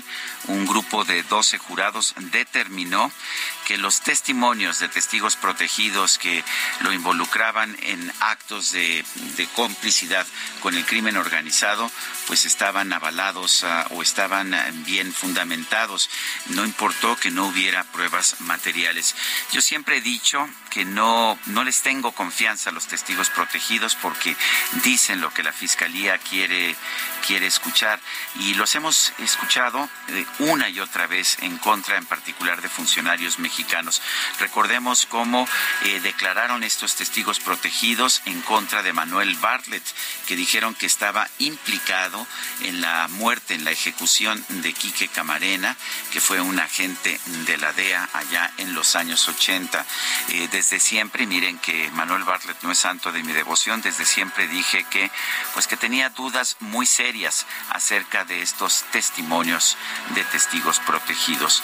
Lo mismo me pasa ahora, pero eh, fueron 25 los testigos en total que ofrecieron testimonio en el juicio en contra de Genaro García Luna y el resultado, pues como sabemos, es que los miembros del jurado decidieron aceptar las acusaciones que había presentado la Fiscalía. Eh, Genaro García Luna todavía puede apelar y puede pues buscar otras opciones, pero en este momento es ya considerado un criminal allá en los Estados Unidos. Vale la pena recordar, por otra parte, que virtualmente los mismos testigos protegidos que testificaron en contra de Genaro García Luna lo hicieron también en contra de Salvador Cienfuegos. Sin embargo, el gobierno de México decidió traer al general Cienfuegos a nuestro país y determinar que no se podían presentar acusaciones en su contra aquí en México porque fuera de los testimonios de testigos protegidos no había absolutamente ninguna prueba material. Si hubiera sido juzgado en los Estados Unidos bajo el mismo criterio que se juzgó a Genaro García Luna, pues seguramente Salvador Cienfuegos también habría sido condenado a cadena perpetua. Yo soy Sergio Sarmiento y lo invito a reflexionar.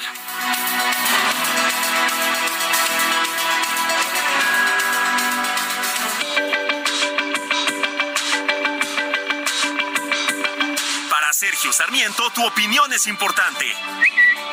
Escríbele a Twitter en arroba Sergio Sarmiento.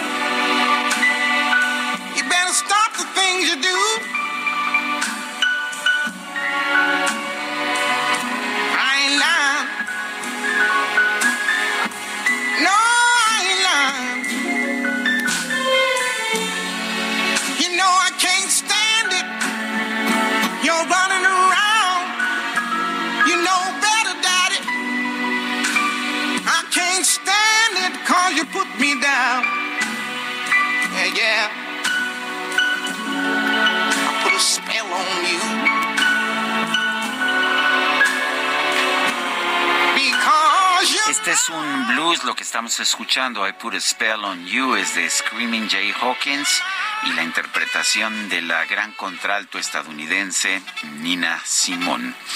Nació en 21 de febrero de 1933, falleció el 21 de abril del 2003. Pues esta voz que hechiza, la de Nina Simón. Oye, ¿y si matamos clases? Y nos dedicamos a escuchar a dedicamos Nina a escuchar a Nina Simón. Al cabo ya casi es viernes. Ah, sí, sí es cierto, ¿verdad? Ya es miércoles. eh, bueno, ¿y, y qué estamos escuchando? Eh, I Put a Spell on You, te hechicé. Eso es lo que estamos escuchando de Nina Simone. Es, es una clásica de Screaming Jay Hawkins. Bueno, pues aquí nos ha hechizado. Nina Simón, oye, nos dice Juventino Anaya, hola, muy buenos días. La verdad de las cosas es que nadie menciona que a Calderón se le murieron en accidentes, y lo pone entrecomillado, dos secretarios de Estado, Juan Camilo Murillo y eh, Blake Mora. Con este tipo de amenazas, ¿no creen que para su familia era mejor que no viera nada? Es lo que nos dice don Juventino. Bueno, pues su No obligación creo, como no. jefe de Estado, Estado era es- estar atento, ¿no? Por supuesto que era su obligación.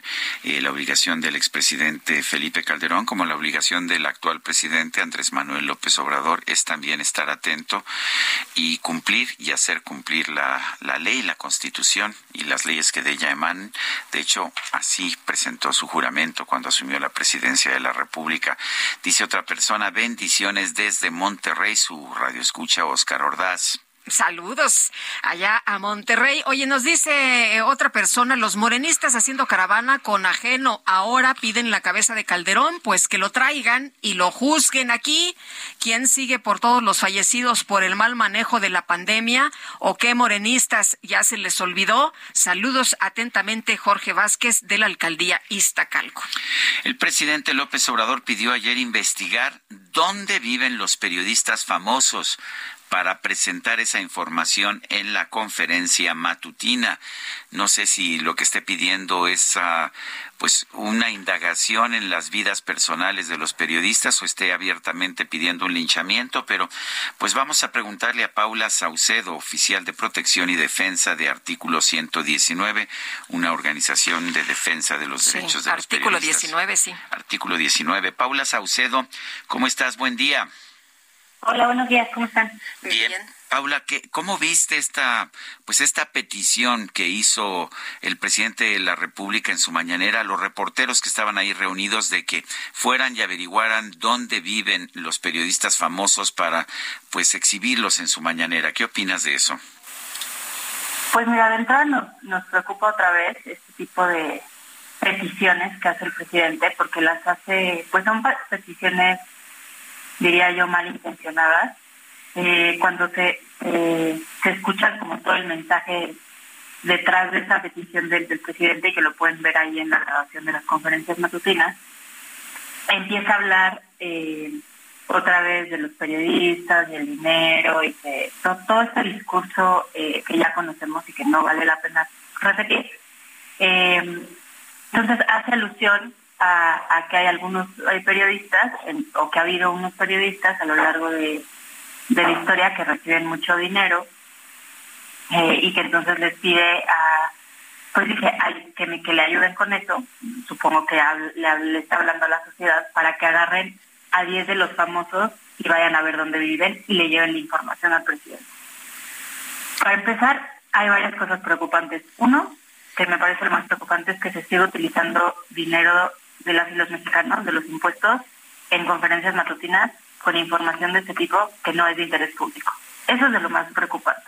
Dónde vivan o dónde vivan las y los periodistas no es asunto de interés público y por eso digo que parece un mensaje malintencionado que se pretende con esta, con esta petición. Eh, por ahí empezaría y lo otro es cuáles son estos 10 periodos, o sea, a quién se refiere. Entonces va a ir la gente ahí a buscar, o sea, me parece muy peligroso. Oye, pero, pero dijo intelectuales orgánicos y periodistas famosos. Pero Paula, como ciudadanos, aunque no seas periodista o intelectual o tengas alguna otra profesión como ciudadanos, tenemos derecho a salvaguardar nuestros datos personales, a nuestra privacidad, ¿no?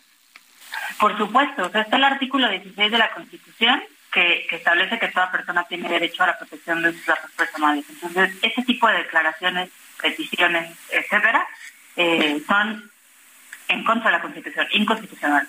Y también la Ley General de Protección de Datos Personales, en el, en el artículo sexto, también dice que el Estado debe garantizar la privacidad de las y los individuos y velar porque terceras personas no incurran en conductas que pueden afectar directamente a las personas. Entonces, el presidente no nada más está estigmatizando otra vez a la prensa, dando información que no es de interés público, sino que está está violentando la Ley General de, de, Protección de Datos Personales y la propia Constitución. El, eh, es un llamado, un linchamiento. Esa impresión me dio cuando, cuando la dijo el presidente. Pues mira, yo me parece que otra en un país donde según nuestros datos agrede a la prensa por ejercer su labor cada 13 horas ahora porque han aumentado las agresiones.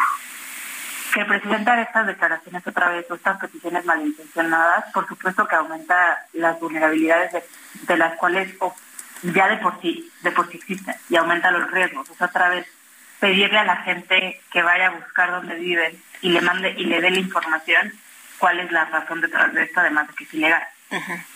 Oye, Paula, pero aparte se pone, o sea, no nada más hay personas que eh, investigan en todo caso dónde viven estos, no sabemos a, quiénes consideren periodistas famosos, pero em, también pone en riesgo eh, su integridad física y la de sus familiares, ¿no? O sea, yo, yo me pregunto, eh, o sea, si a alguien le gustaría que, la cabeza del Estado, con el alcance que tiene, con la responsabilidad que tiene, haga este tipo de declaraciones o peticiones otra vez malintencionadas sobre alguien y que te empiece a llegar gente en tu casa, en tu privacidad, en el lugar que se supone es el más seguro para ti, que es tu hogar. O sea, me parece que se tendría que, retractar de, la, de, lo, de lo que dijo ayer y llamar más bien eh, a no violentar pues primero la Constitución y luego en este caso la Ley General de Protección de Datos Personales. O sea, sí creo que ignora el poder de su de su voz. Sí. Ahora, hemos visto que se ha debilitado en otros países a las instituciones y se ha desprestigiado a la prensa y no ha salido bien. No, no ha salido bien. Hay que recordar, ahora por ejemplo, que ustedes hablaban de todo lo de lo de Genaro García López. Eh, antes de incluso de que fuera detenido y antes del juicio en Estados Unidos, justamente la prensa es quien estaba investigando primero todas las cosas porque y otras que, que se le imputan y otras que no se le imputan. Eh, el hecho de que nos enteremos eh, si ganó nuestro partido favorito, cómo el mundial, las olimpiadas, si hay un bache, o sea, todo eso es también gracias a la, a la labor que hace la prensa. Entonces, cuando se ataca la prensa, se ataca la democracia y se da pie a acciones mucho más autoritarias, a poca transparencia. Entonces, para quien nos esté escuchando, te guste o no el periodista, te guste o no la línea editorial, un ataque contra la prensa, cualquier que, cualquiera que sea, es un ataque contra la democracia y hay que tener mucho cuidado. Pues yo quiero agradecerle Paula Saucedo, oficial de protección y defensa de la organización Artículo 19. Gracias por haber conversado con nosotros. Muchas gracias a ustedes dos. Cuídense mucho. Gracias, muchas gracias. Bueno, y la Auditoría Superior de la Federación dio a conocer que detectó irregularidades por 61.840.3 millones de pesos en la revisión de la cuenta pública 2021. Vamos a platicar con David Colmenares, auditor superior de la Federación. David, ¿qué tal? Qué gusto saludarte. Buenos días. ¿Qué tal? Buenos días. ¿Cómo estás? Bien, afortunadamente. Oye, cuéntanos en dónde se encontraron principalmente estas irregularidades. Yo quisiera decirte qué es lo que ahorita todavía no, podemos hablar de, son las principales observaciones que se dividen en solicitudes de aclaración, riesgos de responsabilidad. Sí. O sea, todavía tienen chance de comprobar que no está mal, que ahí hay datos de prueba, que hay información, que hay documentos. Hay cosas interesantes. Empiezan un proceso después de la de la presentación de las el informe de resultados que hicimos este, este lunes, viene todo un proceso que la ley le permite a los entes auditados aclarar, eh, aportar más información para poder aclarar las observaciones que se les hacen. Y después de ese plazo que tienen, que este 30 días hábiles, vienen seis meses de días hábiles igual para la auditoría, para asociarnos y hay nosotros terminamos, o puede quedar solventado, o puede pasar una área de investigación cuando tenemos presunción de que hay actividades que puedan llegar incluso a la cuestión penal, o este, simplemente, y ya en ese momento pasan de investigación al área jurídica para preparar cuando así proceda las denuncias correspondientes. Este, quiero decirte, por ejemplo, eh, y esto es un proceso continuo, de septiembre de, este año, de 22 a la fecha, hemos presentado aproximadamente 34 denuncias, ¿no? Se entregan obviamente a la Fiscalía General, ya deja de estar bajo nuestro control ya viene el proceso judicial. Pero quiero decirte que para la fiscalización de este año, y ya parte de los años pasados, ha habido algo que obviamente ha cambiado radicalmente. En el pasado se auditaban fundamentalmente los fondos de aportaciones que de acuerdo a la ley de coordinación fiscal son recursos que nunca dejan de tener su carácter federal y a partir de 2015 ya realizamos también las participaciones que son recursos de origen federal que eh, se dedica fundamentalmente a las entidades federativas y a los municipios. Te diría que este año simplemente lo que lo que tenemos claro es que hay eh, revisamos nosotros revisamos hacemos nuestra muestra con lo, que marca el presupuesto con la ley de ingresos porque tenemos los ingresos se revisan y la deuda pública entonces por eso es que partimos de una base de fiscalización de eh, este, la tercera entrega de 6 eh, billones de pesos y una muestra a revisar, a auditar, de 3.5 billones.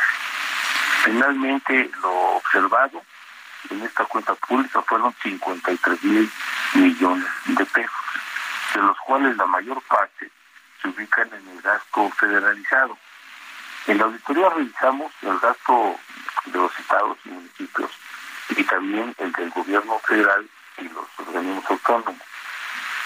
Obviamente que la mayor parte de nuestras revisiones se hacen en estados y municipios, simplemente porque la cantidad de entes es muy amplia, los 32 estados, los 2.500 municipios, no auditamos todos, por supuesto, este, obviamente los organismos descentralizados y concentrados, las universidades estatales, ya estamos revisando también las universidades tecnológicas, los planteles de educación media, media eh, superior, que también están en el ámbito estatal, en fin, el universo digital es muy amplio. Y simplemente ya de, las observaciones se mencionaba que lo fundamental se encuentra en el este, ámbito estatal. Eh, David, David, David, esta cantidad de 61 mil millones de pesos es, es mayor que en años anteriores, es menor para tener algún tipo de perspectiva histórica. Nada. Fíjate que ahorita, ahorita realmente es, menor. Te voy a decir por qué, mi querido Sergio. Buenos días. Sí, ya este, David, gracias. Fundamentalmente, hemos tenido una gran interacción. Ha sido un trabajo muy dinámico que hemos tenido, la verdad, pesado sin embargo, hemos interactuado también con los titulares de las dependencias federales, estatales y municipales. No hay día que no vengan ya a ver cómo están los asuntos, porque eh, lo que sucedía antes era que se conformaba con lo que mencionaban sus enlaces y muchas veces hay muchas anécdotas, el enlace le dice que todo va bien, pero resulta que las cosas no van bien. Por ejemplo, aquí obviamente que los temas más más relevantes, por ejemplo, yo te podría mencionar, hicimos 13, por ejemplo, 13 auditorías al proyecto eh, aeroportuario de Felipe eh, Santa Lucía, Felipe Ángeles. Tres auditorías, realizamos centro comercial, estacionamiento, te pongo solo este ejemplo, el hospital militar, hotel principal, interconexión vial, este, pista, plataforma y rodajes, redes eléctricas, redes hidráulicas y sanitarias, terminal de carga y aduanas, terminal de combustible, terminal de pasajeros, torres de control, viviendas de los frentes 1 y 2. En total revisamos el, universo del presupuesto que tuvo la Secretaría de la Defensa fueron 25 mil millones de pesos, de los cuales revisamos 24 mil, el 95%. Y finalmente, después de un proceso muy intenso de trabajo que se repitió el del año pasado, terminamos observándoles 37 millones de pesos por aclarar que es el 0.2%. Claro, eso significa 11 promociones de responsabilidad administrativa, 5 periodos de observaciones.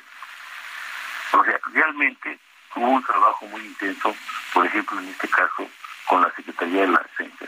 Es decir, podría, podría eh, mencionarte otros casos y destacar que el monto de los las entidades federativas estaría también muy alto. De 38 mil millones que tienen que aclarar los gobiernos de los estados, casi 4 mil tienen que aclarar los municipios, mil los poderes judiciales de las entidades, 828 casi las universidades públicas estatales, 316 eh, las dependencias de la administración pública eh, federal, vinculadas a la administración pública federal, es del 0.6%, el 85 de los congresos de, los estados y eh, 11 los órganos administrativos desconcentrados. Es un trabajo muy intenso, gracias a la tecnología hemos podido ya auditar cerca de los mil municipios. Es imposible auditar los 2.500 municipios porque hay muchos particularmente en el sur sureste, ustedes lo saben muy bien, son los que están en Oaxaca, por ejemplo, 417 que ni siquiera se rigen por sistema de partido. Ellos tienen sus mecanismos, lo que podemos llamar la Contraloría Social o la Auditoría Social, con lo cual este, seguimos obviamente también el proceso para que los recursos se ejerzan de manera expedita. Muy bien. Hay otras condiciones que se están dando en unos de estos municipios, pero que no tenían nada que ver ahorita con los informes, como es la presencia ya de el crimen organizado en algunos de ellos. Bueno, pues hay que estar entonces atentos. Eh, David Colmenares, auditor superior de la Federación, gracias por platicar con nosotros esta mañana. Buenos días. Lupita, Sergio, un abrazo, Sergio. Gracias, gracias, David. David Colmenares, oaxaqueño, es una persona con una pues con una trayectoria muy amplia en, temas de contraloría, en temas de auditorías, me parece que ha hecho un buen trabajo, es muy serio en el trabajo que hace. Y lo conocí hace mucho tiempo, le publicaba yo sus artículos en el periódico El Financiero cuando yo editaba la página editorial. Son las 8 de la mañana con 52 minutos, vamos a las calles de la Ciudad de México. Gerardo, Gerardo Galicia, adelante. Sergio Lupita, excelente mañana. Tenemos información de la calzada de las bombas en general.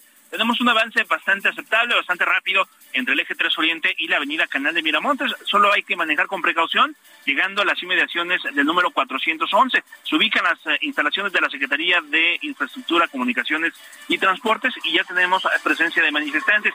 Están concentrando, son transportistas, están eh, exigiendo un reglamento para todas las personas que trabajan con grúas, incluso en corralones, porque argumentan que los cobros son excesivos cuando eh, laboran en un accidente, cuando son arrastrados hacia un corralón y por este motivo están pidiendo eh, diálogo con autoridades de la Secretaría de Comunicaciones y Transportes.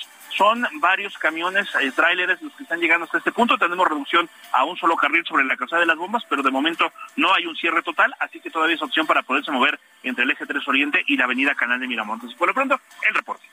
Gracias, Gerardo. Hasta luego. Y tenemos también información con Israel Lorenzana. Israel, ¿dónde andas? Buenos días. Lupita, muchísimas gracias, Sergio.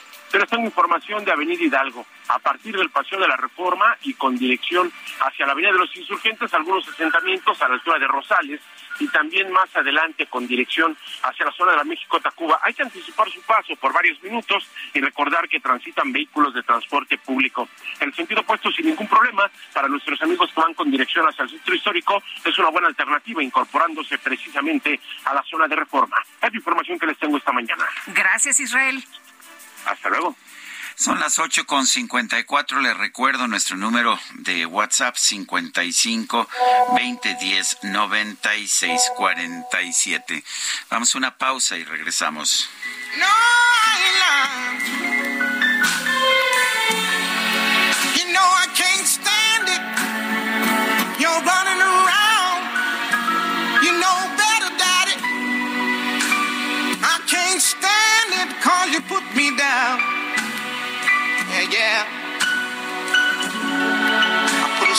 on you.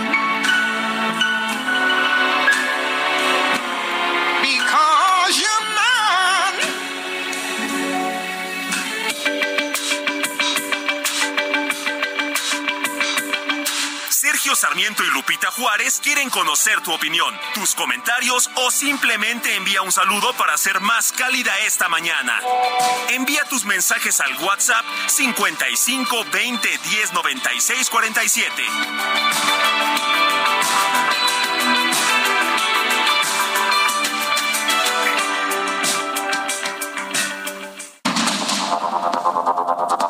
Continuamos con Sergio Sarmiento y Lupita Juárez por el Heraldo Radio.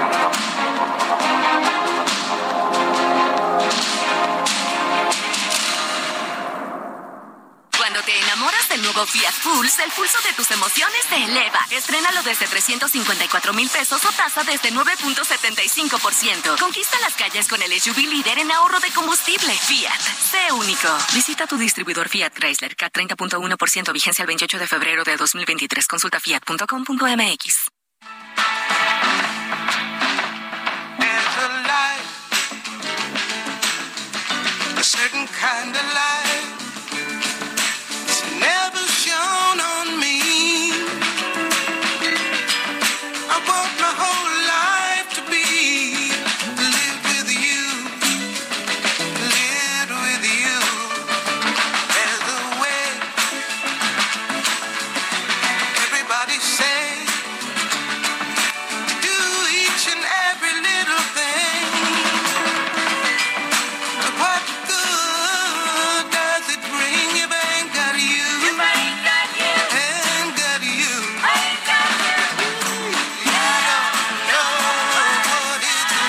Seguimos escuchando música de Nina Simón. Esta es To Love Somebody, amar a alguien.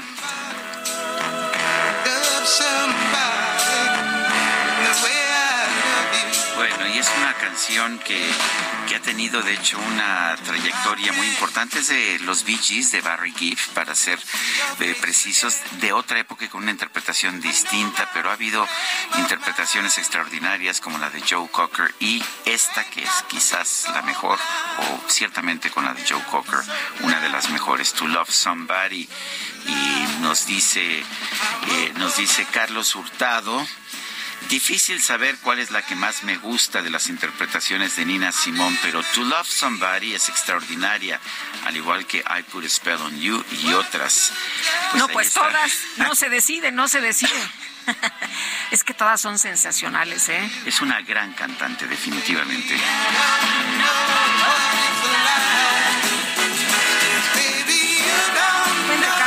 Nosotros. Vamos a matar clases.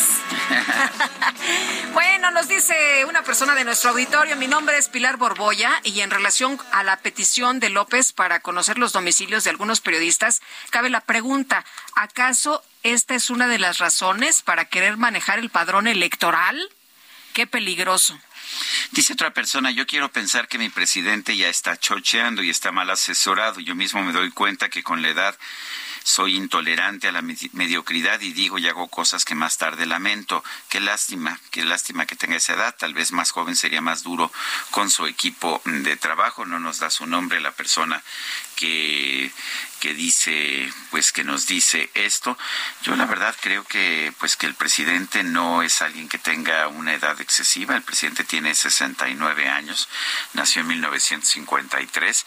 Eh, el presidente tiene sus, pues sus fobias y sus filias, sus ideas, eh, y pues con algunas de ellas yo estoy en desacuerdo, con otras estoy de acuerdo, eh, pero pues nuestra función, me parece, Guadalupe, es ser críticos, ¿no? Esa Claro. es la razón por la que estamos aquí, como los fui, como lo fuimos con Peña Nieto, con, eh, con Felipe Calderón, con Vicente Fox en su momento. Pues sí, aunque el presidente insiste, ¿no? Que los medios callaron como momias, pero bueno, pues ahí está la no información. escuchaba, sí. Ahí están todas las eh, notas que se ¿Te acuerdas dieron a cuando, conocer cuando que se decía publicaron? que nadie le daba entrevistas? Nosotros Que había un cerco informativo, Sí, ¿no? bueno, yo en televisión ya hice la cuenta, el otro día me trajeron las fechas, yo lo entrevisté 14 veces, nosotros en En radio. radio muchísimas, muchísimas veces. ¿Te acuerdas que nos llamaba, Sí. nos llamaba este su, su César, coordinador César César, Yáñez. Yáñez y nos decía, no, es que dijo tal cosa no sé quién y este Andrés quiere salir Sí. al aire? Siempre le abrimos el espacio. Muchas veces y no eran entrevistas de 10 minutos, eran entrevistas bastante largas, interesantes, además, Sí, ¿no? pues Por el sí. contexto que se estaba viviendo. Creo que Andrés Manuel López Obrador era un personaje muy importante en la política mexicana. Hoy es presidente de la República, lo sigue siendo. Y si nos diera entrevistas, pues lo seguiríamos entrevistando, solo que ya no nos las da. No, dice que no lo necesita, ¿no? No necesita porque él tiene este Control, tiene su propio Tiene micrófono. su propio micrófono Su desde propio la programa. mañanera dice que combate todo lo que los demás dicen. Eh, dice que la mayoría de los medios, que no todos los medios eh, están en su contra, pero que la mayoría de los medios pues habla eh, en contra de su proyecto de nación. En fin, vámonos a un resumen. ¿te parece Vamos bien? pues al resumen de la información más importante que ha surgido esta misma mañana. Vamos pues. El presidente Andrés Manuel López Obrador consideró que el proceso judicial en contra del exsecretario de Seguridad Pública, Genaro García Luna, en los Estados Unidos, no representa un enjuiciamiento contra México. García Luna, inclusive Felipe Calderón, el presidente actual, no somos México, somos representantes de un país. México es su pueblo, no equiparar, eso está mal. Si están enjuiciando a un funcionario de México, no es un juicio contra México. Eso dejarlo de manifiesto. Incluso yo diría que ayuda a seguir limpiando la corrupción en México. Bueno, por otro lado, el presidente denunció que Felipe Calderón se fue por la tangente en la carta que publicó tras darse a conocer el veredicto del juicio contra Genaro García Luna. Lo que responde ayer Felipe Calderón no tiene nada que ver con el tema en cuestión, se va por la tangente, se va por lo que ya sabemos. Dijo que él enfrentó con toda la fuerza a la delincuencia. Eso es lo que ha sostenido siempre y es lo que llevó a declarar la guerra contra el narcotráfico, que es un poco lo que sostuvo en su momento Díaz Ordaz después del 68. Yo soy responsable, porque lo que planteó ayer fue eso, que ya lo sabíamos. Un juez federal de Sonora giró una orden de aprehensión en contra de Ovidio Guzmán López, hijo de Joaquín El Chapo Guzmán, por hechos cometidos en México. Sin embargo, no se ha dado a conocer de qué delitos se le acusa. Recordemos que Ovidio Guzmán ya está detenido, pero esto por una orden de aprehensión que viene de los Estados Unidos. Y el secretario de Derechos Humanos, Alejandro Encinas, anunció el arranque de una campaña nacional de toma de muestras genéticas como parte de los trabajos para la identificación de cuerpos recuperados. Un juzgado de distrito en materia administrativa otorgó una suspensión definitiva a la empresa OXO en contra del nuevo reglamento de la Ley General para el Control de Tabaco que prohíbe exhibir cigarrillos en las tiendas. La revista digital estadounidense The Atlantic publicó un reportaje titulado El vecino autócrata, en el que advierte que el presidente López Obrador conduce a México a una deriva autoritaria que pone en riesgo las elecciones y abre más espacios a la delincuencia.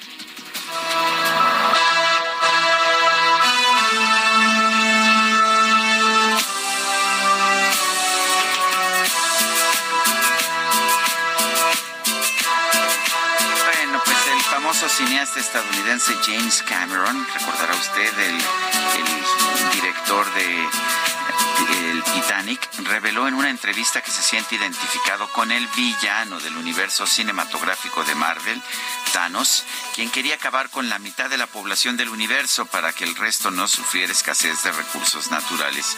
Pienso que tenía una respuesta bastante viable, pero nadie va a levantar la mano para ofrecerse como voluntario para ser parte de la mitad que debe irse, aclaró.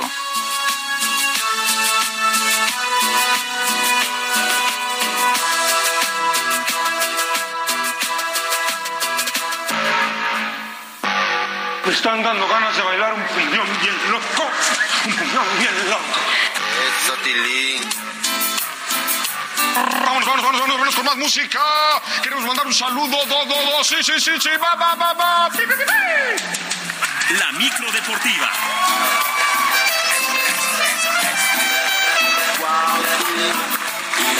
Ay, no te digo, aquí No, pura hombre, pachanga, pura Así fiesta. es, nada de trabajo serio, ¿verdad? No, hombre. Julio Romero, ¿cómo te va? Muy buenos días. Apenas es miércoles, ¿eh? ¿Cómo estás, mi querida Lupita, Sergio? Amigos del auditorio, qué placer saludarles. Saben que en esta deportiva somos plurimusicales y andamos correteando el viernes, así las cosas con lo que sucede el día de hoy. Pero vaya fiesta, para fiesta la del madridismo, el día de ayer en los octavos de final de la Champions, duelos de ida, y es que el conjunto merengue lo perdía 2 por 0 y terminó goleando 5 por 0, eh, 5 por 2, 5 por 2 a Liverpool en el mismo estadio de Anfield. Dobletes de Vinicius y de Karim Benzema, uno más de Eder Militao. Por lo pronto, Federico Valverde aseguró que si alguien sabe jugar ese torneo, es justamente el Real Madrid, al que nadie lo puede dar por muerto.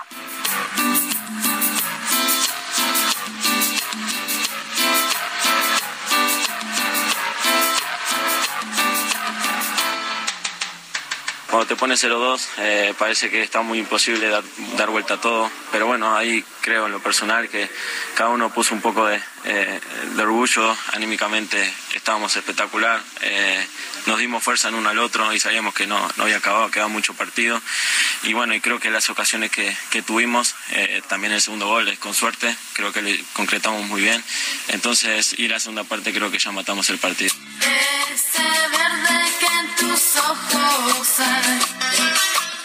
Espectacular triunfo del Real Madrid 5 por 2 sobre el Liverpool. En el otro enfrentamiento de la jornada, el Napoli venció 2 por 1 al Frankfurt.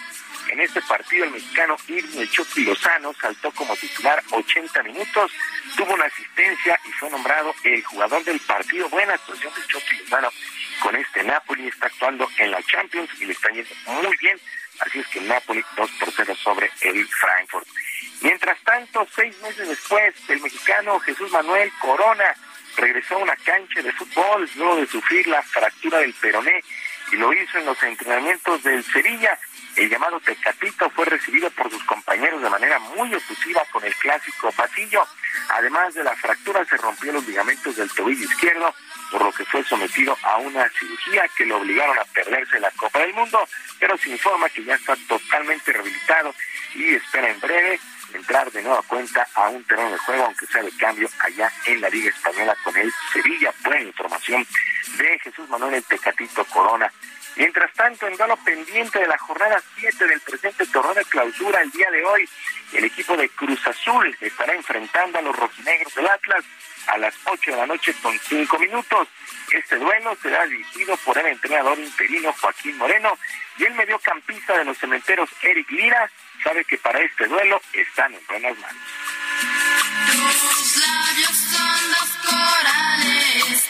No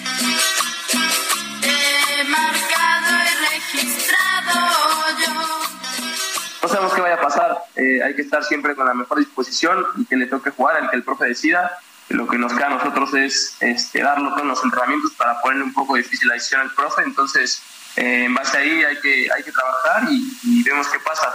Eh, el profe es alguien de la institución que quiere mucho la institución y creo que no hay, no hay mejor bombero que el profe Joaquín.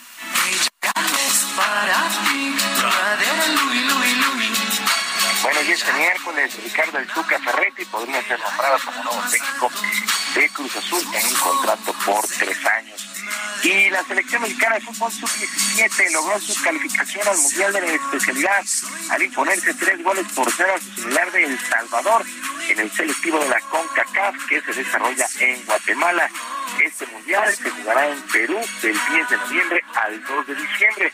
Hay que recordar que justamente en este país, en Perú, se ganó el título en el 2005 bajo las órdenes de Jesús Ramírez, así es que la sub-17 regresa allá a Perú.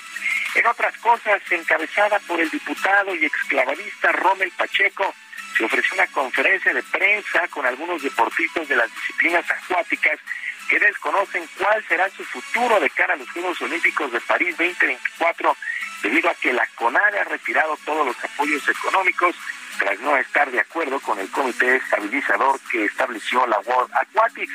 Clavadistas como Dolores Hernández, Melanie Hernández, Juan Celaya y Jairo Campo, entre otros, pidieron que el tema se resuelva lo antes posible entre la propia CONADE, el Comité Olímpico Mexicano, la Federación Mexicana y la Internacional de Natación para no cortar los procesos. El propio Jairo Campo habló al respecto.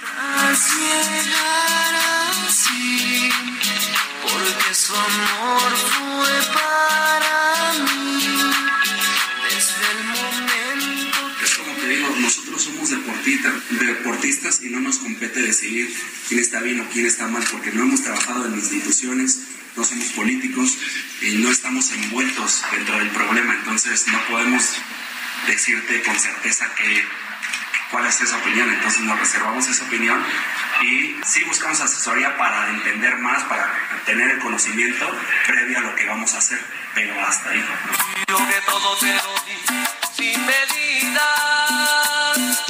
Una verdadera comunicación, los deportes acuáticos de nuestro país.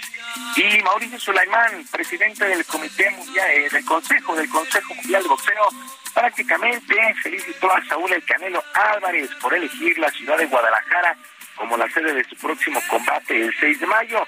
Mauricio Sulaimán aseguró que los ganadores serán los aficionados. Pues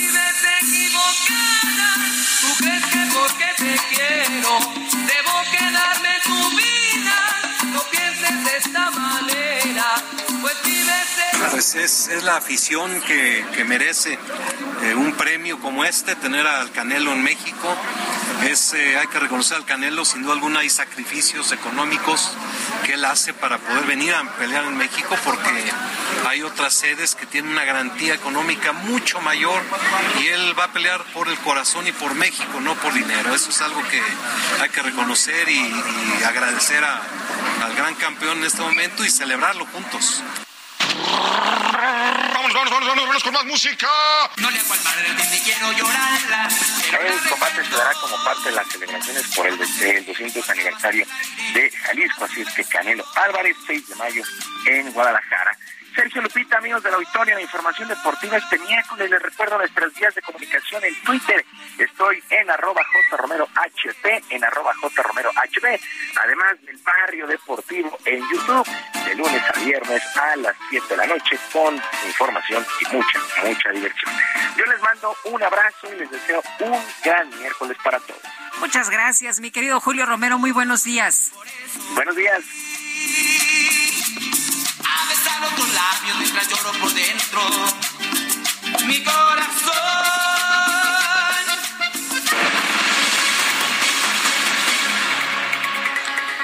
Bueno, pues eh, un grupo de activistas de la comunidad trans irrumpieron en el Congreso de la Ciudad de México. Esto a dos semanas de que se presentó una iniciativa de ley que pretende prohibir los tratamientos hormonales y operaciones de cambio de sexo para menores de edad y bueno, este grupo llegó, llegó de pues de manera violenta, preguntando dónde está América Rangel, es la diputada que introdujo esta iniciativa, que salga América Rangel a ver si muchos o varios, dónde está la facha Rangel, es lo que dijeron estos uh, pues estos manifestantes que se presentaron ayer a eso de las 11 de la mañana en esta protesta, eh, irrumpieron en el interior del edificio, rompieron vidrios, eh, después de dialogar una delegación encabezada por los morenistas Ana Francis López y Temístocles Villanueva, trató de hablar con ellos, pero fueron rechazados. Los manifestantes apedrearon las oficinas de Acción Nacional en el Congreso y pintaron una de las puertas de madera de Donceles con la frase América Rangel fuera. La diputada panista presentó el pasado 9 de febrero una iniciativa de ley que prohibiría las terapias y operaciones con el fin de evitar las identidades trans. Esto en la infancia. Ella usa pues el hashtag con los niños no. Bueno, por la irrupción de la protesta, la mesa directiva del Congreso dictó un receso. Sin embargo, activistas y personal de seguridad se enfrentaron dejando ocho personas heridas. Eso es lo que dio a conocer el propio Congreso de la Ciudad de México. Son las nueve de la mañana con diecinueve minutos. Y vámonos ahora con Mónica Reyes. Adelante, Mónica, buenos días. Hola, ¿cómo están, Lupita, Sergio? Qué gusto saludarlos y platicarles a ustedes, amigos del Heraldo Radio, que lo mejor que podemos hacer para evitar un fraude es prevenirlo. Por eso, junto al Banco Nacional de México, te cuento el 1, 2, 3 contra los fraudes. 1. Nunca compartas con nadie tus claves de acceso, NIPS, códigos de tu NetKey o el CBB de tu tarjeta. Dos, el banco jamás te llamará para solicitarte códigos o claves de acceso que recibas por SMS. 3. El banco nunca te pedirá hacer transferencias para proteger o blindar tus cuentas. Recuerda, si te piden tu información confidencial, es fraude. 1, 2, 3, juntos con Citibanamex contra el fraude. Regreso con ustedes. Seguimos escuchando más noticias en el Heraldo Radio. Gracias. Gracias, Mónica. Buenos días.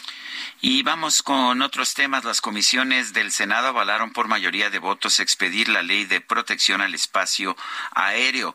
Fundamentalmente esta ley le entrega esta coordinación de vigilancia a la Secretaría de la Defensa. Misael Zavala, cuéntanos.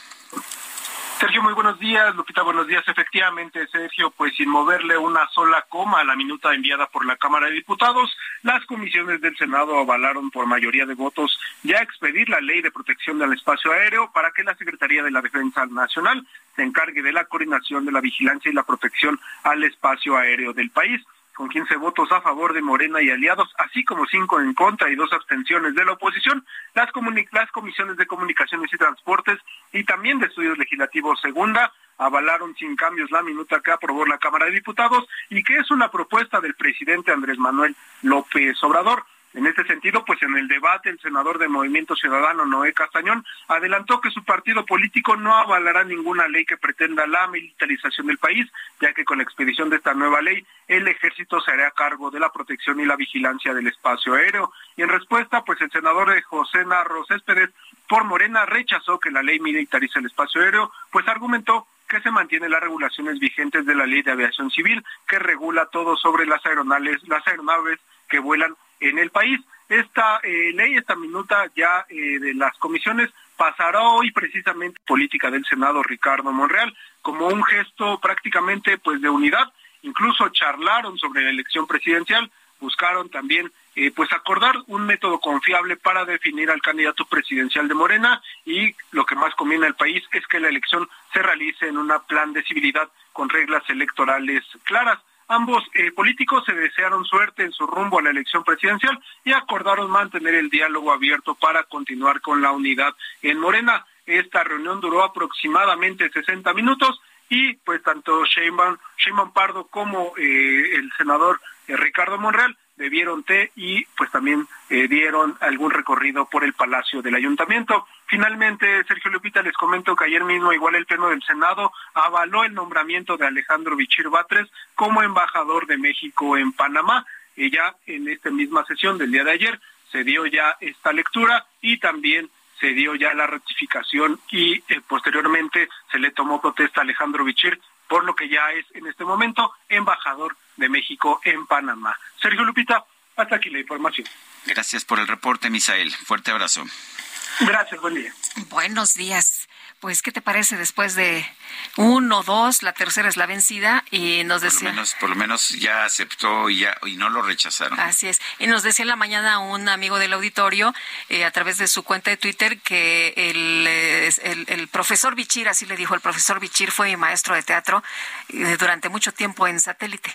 Dice, pero pues era maestro de teatro eh, no sé qué hace. Pues es que aquí no hay embajadores, ¿no? No hay este, ya ves, lo, la gente entra pues a estudiar a, la escuela de, diplomacia, la, eh, en la Secretaría de Relaciones Exteriores, hace exámenes, presenta exámenes, demuestra sus conocimientos de idioma, aprende todos los elementos de la política exterior mexicana, le dedican años y años y años y pues no encontramos nunca nadie que quiere este, que quiera ser embajador. Eh, no.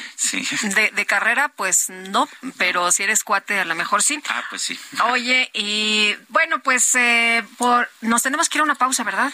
Eh, yo creo que sí. Vamos a una pausa y después continuamos con la información. Son las nueve con veinticuatro minutos. Nuestro número para que nos mande mensajes de WhatsApp cincuenta y cinco veinte diez noventa y seis cuarenta y siete.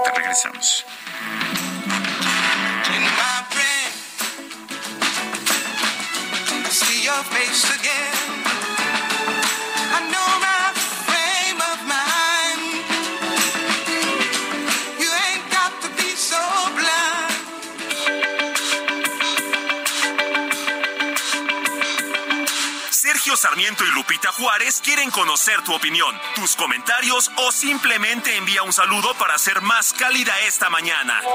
Envía tus mensajes al WhatsApp 55 20 10 96 47.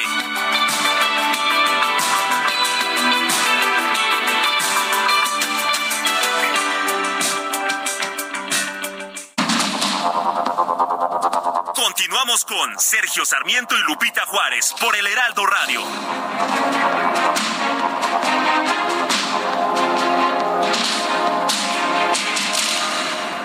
Gastrolab.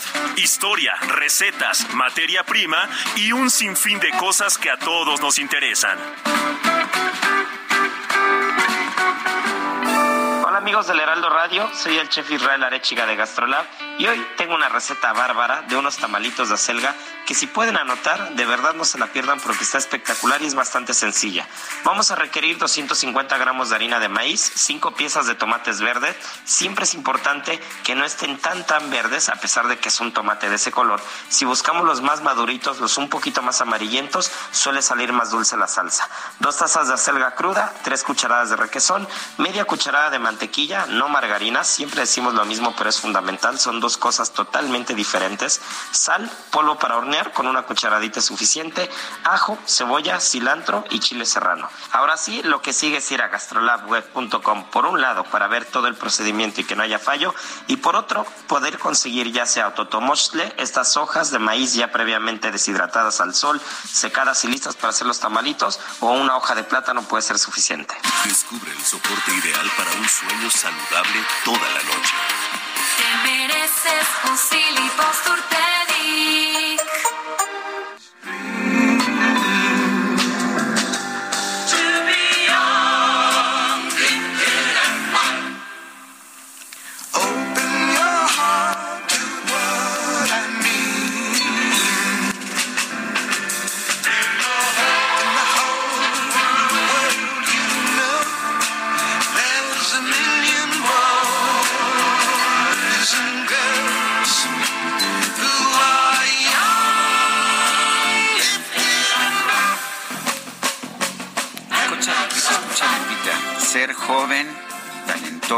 y negro.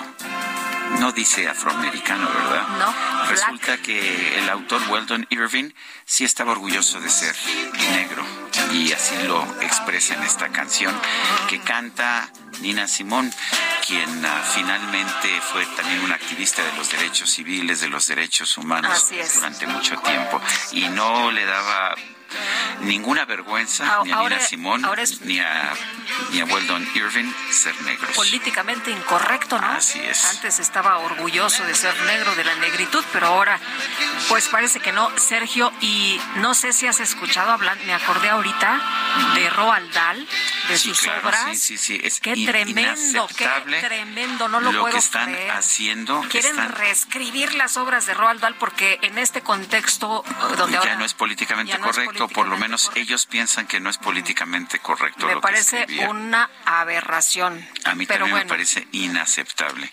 Y no entiendo cómo finalmente los ah, herederos de Roald Dahl han aceptado que se haga este atentado en contra de las obras de, de este autor.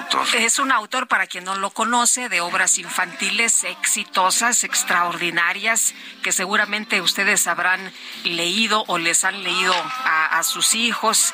Eh, Charlie la fábrica de chocolates, Las brujas, Matilda, en fin, tiene una lista impresionante de obras. Pero, Pero, bueno, pues ahora se las quieren cambiar porque no les gusta como, como, como escribía. Bueno, pues que no compren la novela o las novelas quienes no les guste, pero que nos dejen a los demás poder disfrutar el original, ¿no? Oye, pero además, Sergio, el original es el contexto de, de- o sea, nos deja ver cómo se pensaba, cómo era la sociedad, qué es lo que Pero además lo que están momento, ¿no? censurando son tonterías. O sea, yo estuve viendo algunos ejemplos de lo que están censurando.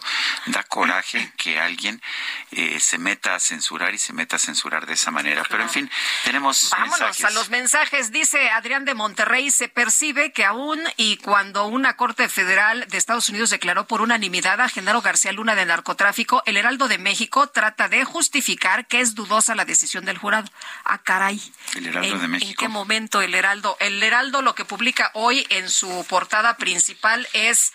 eh, García Luna García es Luna culpable. es Corte de. Nueva York. Ujú. Al exsecretario de Seguridad de Calderón se le imputaron cinco cargos. La sentencia el 27 de junio.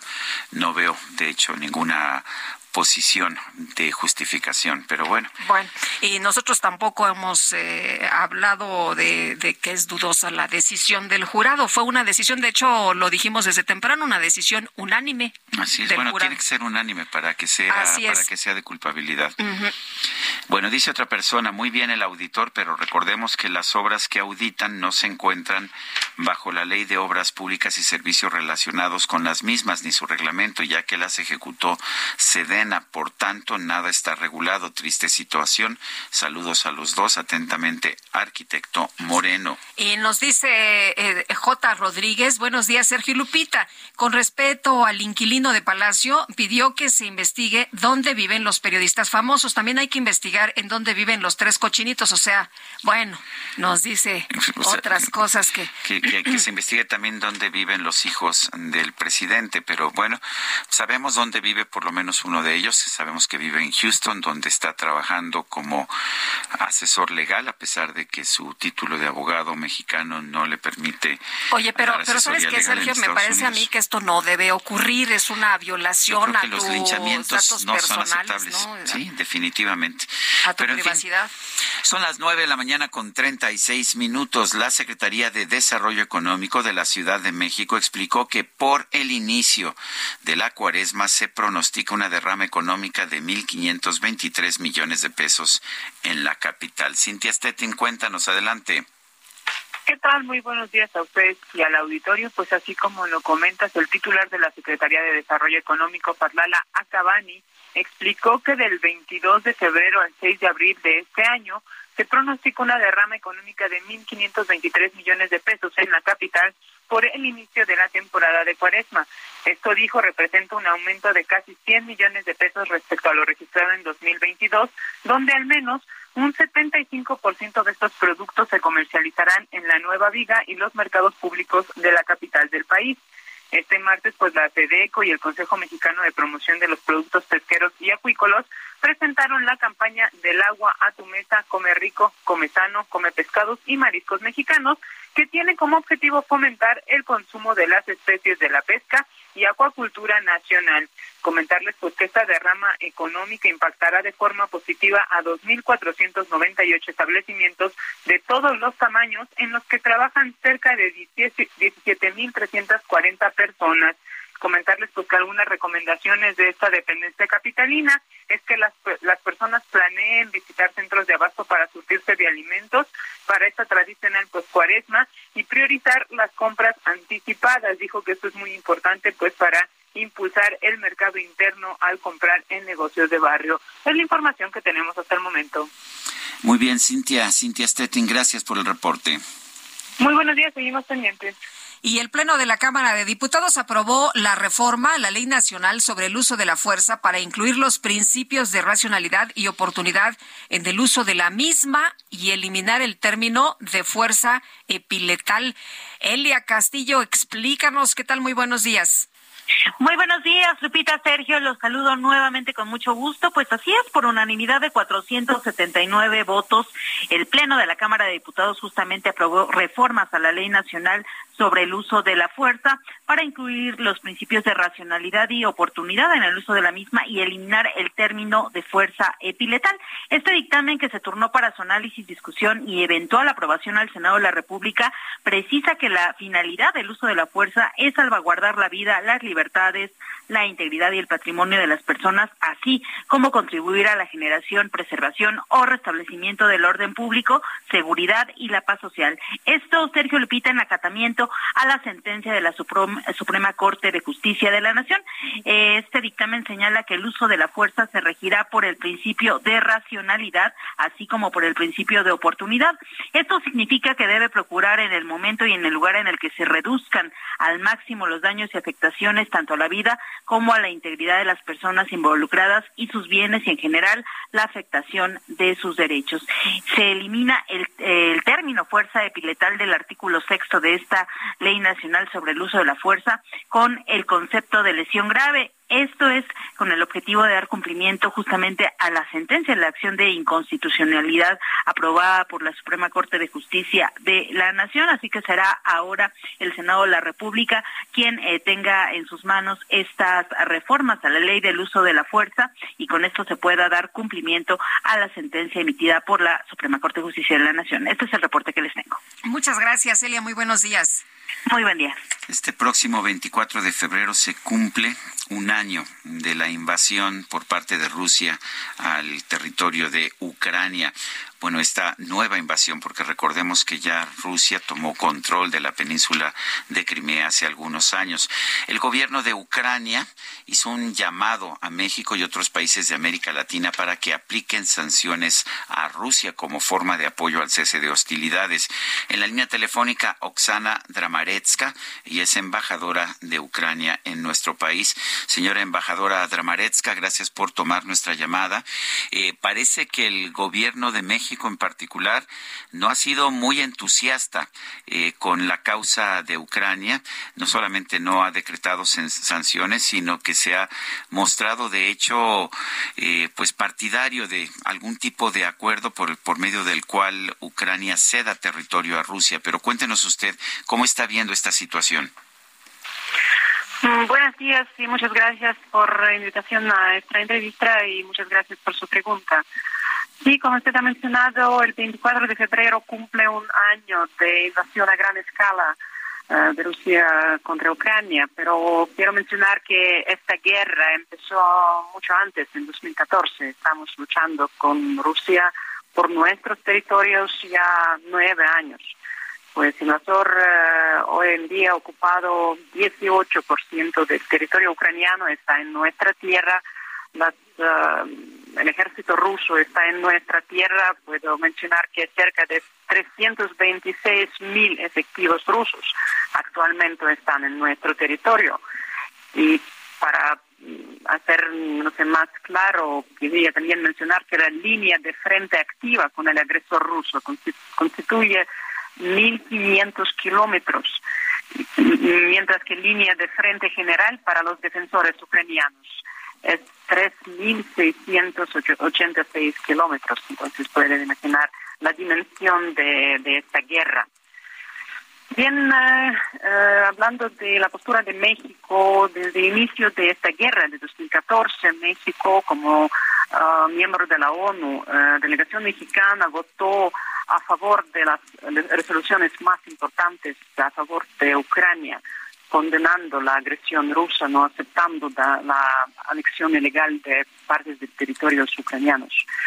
Pues eh, especialmente para nosotros fue importante membresía de México en 2021-22 en Consejo de Seguridad. Y puedo asegurar a ustedes que la postura del gobierno mexicano, de, de la delegación mexicana que representa su gobierno, fue muy contundente, condenando agresión rusa.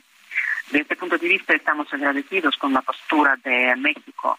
De otro lado, claro que queremos ver México más activo en, en, apoyo de Ucrania. En primer lugar, uh, uniéndose a, las sanciones que han impuesto países de Occidente, países de Estados Unidos, como Estados Unidos, Canadá, Japón, países europeos. Es uh, muy importante porque estas sanciones eh, permiten acabar esta guerra, permiten destruir la máquina militar rusa.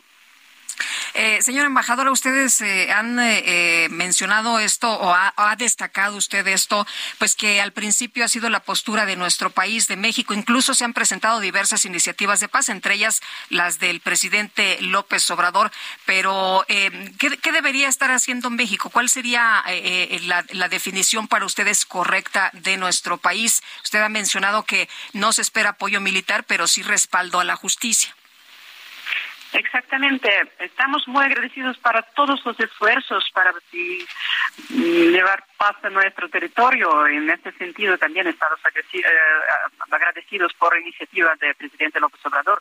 Pero actualmente, eh, estas iniciativas de, de cese del fuego, de algunas treguas, estos, estas iniciativas solamente van a ayudar a Rusia para retomar sus, sus fuerzas. Por eso eh, nosotros vemos, por lástima ahora, que la parte rusa no está, no está disponible a, discutir ningún tipo de acuerdo. Pues claramente que para nosotros podemos discutir solo cuando Rusia va a liberar nuestros territorios. No vemos que eh, posibilidad de discutir el cese de, nuestro, de, nuestros territorios es fuera de, discusión. Por eso queremos ver eh, postura de México, como yo he mencionado, muy clara, el lado de, del bloque de, países que condenan eh, Rusia y, que sancionan Rusia. Pues esto, porque las, las acciones de país agresor no se pueden tolerar. Y esto es también muy importante. Las sanciones también demuestran que el mundo no tolera estos, estos tipos de acciones, este tipo de agresión. Eh, señora embajadora, México mismo sufrió una invasión eh, muy, pues muy dañina para nuestro país con la pérdida de la mitad del territorio en el siglo XIX por parte de una potencia extranjera. ¿Ha explicado usted eso a los funcionarios mexicanos que a veces no, pues no muestran o muestran la idea de que Ucrania debe ceder parte de su territorio? Exactamente, me parece que exactamente por eso México tiene que entender muy bien la postura de Ucrania, porque ha sufrido los mismos, mismos eh, problemas que nosotros, pero es una situación completamente diversa porque estamos en el siglo XXIX. Este, este tipo de guerras en, el siglo actual es eh, intolerable pues no podemos compartir la situación eh, que vivió México, pero los resultados son los mismos. Es, eh, las ideas de, Putin, estas ideas neoimperiales, expansionistas, es siempre aquí.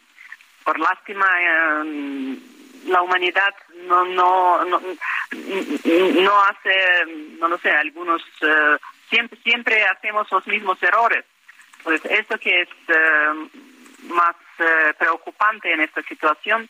Por eso tenemos que mm, reagir juntos y eh, resolver estos problemas. Pues, por eso pedimos México que apoye a nosotros en, eh, en este sentido. Bueno, pues yo quiero agradecerle, señora embajadora Oksana Dramaretska, embajadora de Ucrania en México, el haber conversado con nosotros esta mañana. Muchas gracias. Buenos días. Bueno, y en otros temas, la Cámara Nacional de Comercio de la Ciudad de México pronostica que sus miembros van a seguir interponiendo amparos a este reglamento, a esta ley general, ¿no? Para el control del, del tabaco. Y bueno, vamos a platicar con eh, José de Jesús Rodríguez Cárdenas, él es presidente de la Cámara Nacional de Comercio, Servicios y Turismo de la Ciudad de México. ¿Qué tal? Muy buenos días. Muy buenos días, eh, Lupita, le saludo con afecto y también saludo a Sergio Sarmiento y a todo su auditorio. Gracias. Pues, eh, ¿cómo, ¿cómo ven ustedes esta decisión del juzgado segundo de distrito en materia administrativa que otorga un amparo definitivo a la cadena de tiendas Oxo contra este reglamento precisamente de la Ley General para el Control de Tabaco? Bueno, a nosotros nos parece que justamente el origen de este laudo definitivo en favor de una cadena comercial, sea cual, cual sea este, pero que además viene formados una gran cantidad de amparos, se debe a, una, a un decreto que a todas luces eh, viola la propia ley general eh, para el control del tabaco. Y esto, eh, sin duda alguna, es el origen de presentar un, un pues un decreto en donde este reglamento, porque hay que mencionar, para ponernos en contexto, que esta ley se reformó el año pasado, apenas en febrero del 2022 hubo una reforma a esta ley, pero seguramente no le pareció bien a la Secretaría de Salud lo que eh, contemplaba esta ley y entonces en un reglamento eh, pues quieren imponer temas que son violatorios a la propia ley, pero también a la propia Constitución. Y es por ello que no se puede impedir un, un este un, la venta de un producto legal y eso es lo que nosotros defendemos. Entendemos que estamos a favor como institución de la salud de los mexicanos, que hay eh, mecánicas y medidas para poder incidir en la preferencia de un eh, consumidor, pero no el, eh, recurrir a actos ilegales a través de un reglamento que se supone está diseñado para complementar una ley y su aplicación.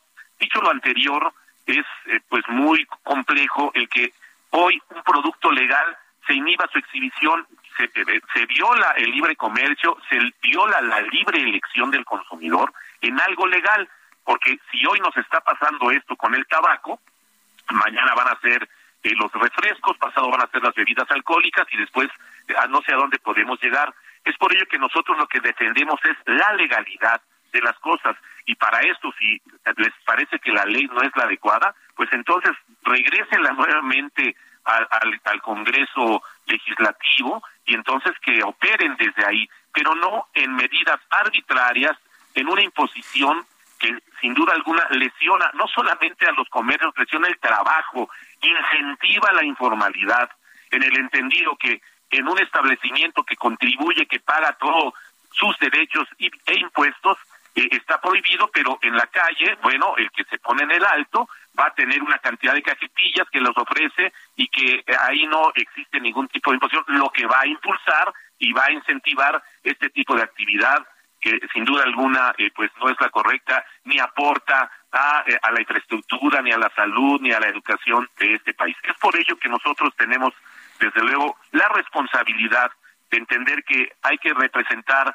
a nuestros asociados, tratando de conservar los establecimientos adecuados, las fuentes de trabajo y sobre todo el Estado de Derecho. Muy bien, pues eh, José Jesús, muchas gracias por platicar con nosotros esta mañana, por decirnos cuál es la posición de la Cámara y bueno, pues eh, vamos a estar muy atentos. Lo que nos queda claro es que ustedes van a seguir protegiendo y van a seguir amparando a los comercios. Así es, Lupita, te agradezco mucho y a Sergio también a quien le mando un afectuoso saludo. Sí, un fuerte abrazo también. José de Jesús Rodríguez Cárdenas. Son las nueve con cincuenta y dos. Vamos a un resumen de la información. El presidente Andrés Manuel López Obrador se pronunció a favor de que el exsecretario de Seguridad Pública, Genaro García Luna, se convierta en testigo colaborador del gobierno de los Estados Unidos. Y yo diría como presidente de México por el bien del país, que ojalá y lo haga, a cambio de que informe sobre si recibía órdenes o informaba a los expresidentes, tanto a Fox como a Calderón. A Fox cuando estaba en el AFI y a Calderón cuando era secretario de Seguridad. Y otra cosa también muy importante, que es bueno para México y es bueno también para Estados Unidos. ¿Cuáles eran sus vínculos con las autoridades de Estados Unidos? Bueno, por otro lado, el presidente lamentó que el Poder Judicial haya concedido un amparo a Linda Cristina Pereira, esposa de Genaro García Luna, para descongelar sus cuentas bancarias. Fíjense cómo está el Poder Judicial de nuestro país, lamentablemente. El día que están juzgando a García Luna, acá un magistrado del Poder Judicial, un tribunal, tres eh, magistrados, dos hombres y una mujer, este, descongelan las cuentas de la esposa de García Luna como lo hicieron con otro acusado, Cárdenas Palomino. El Poder Judicial de nuestro país requiere, como lo hemos venido planteando, una profunda reforma. Jueces, magistrados, ministros, y no dejar eso en el olvido no es el Poder Judicial, es la ley la que determina que solo se pueden congelar cuentas cuando hay una petición internacional. Eso es lo que dice la ley. Durante su visita a Polonia, el presidente de los Estados Unidos, Joe Biden, calificó como grave error que Rusia haya decidido suspender su participación en el Tratado de Desarme Nuclear New START. Y en este espacio, el abogado César Gutiérrez, especialista en Derecho Penal Militar y Seguridad Nacional, calificó como histórica la resolución contra Genaro García Luna en la Unión Americana. Bueno, creo que es una decisión histórica. Creo que es muy desafortunado que en México tengamos que esperar que la justicia venga del extranjero pero creo que sí viene a ser una fecha histórica en el país porque va a empezar un parteaguas de lo que tendríamos que ver más adelante, ¿no? Saber si en México va a haber investigaciones, porque García Luna no pudo haber trabajado solo, no pudo haber hecho todo lo que ya se comprobó por medio de esta resolución que hizo, entonces tendríamos que esperar investigaciones en México. Pues se nos acabó el tiempo, Guadalupe, son las nueve con cincuenta y cuatro. Vámonos entonces, que la pasen todos muy bien, disfruten este día y nos escuchamos mañana que ya será jueves. Bueno, pues hasta mañana, gracias de todo corazón. It's a new life for me, yeah, it's a new dawn, it's a new day, it's a new life for me. Ooh, ooh, ooh, Heraldo Media Group presentó Sergio Sarmiento y Lupita Juárez.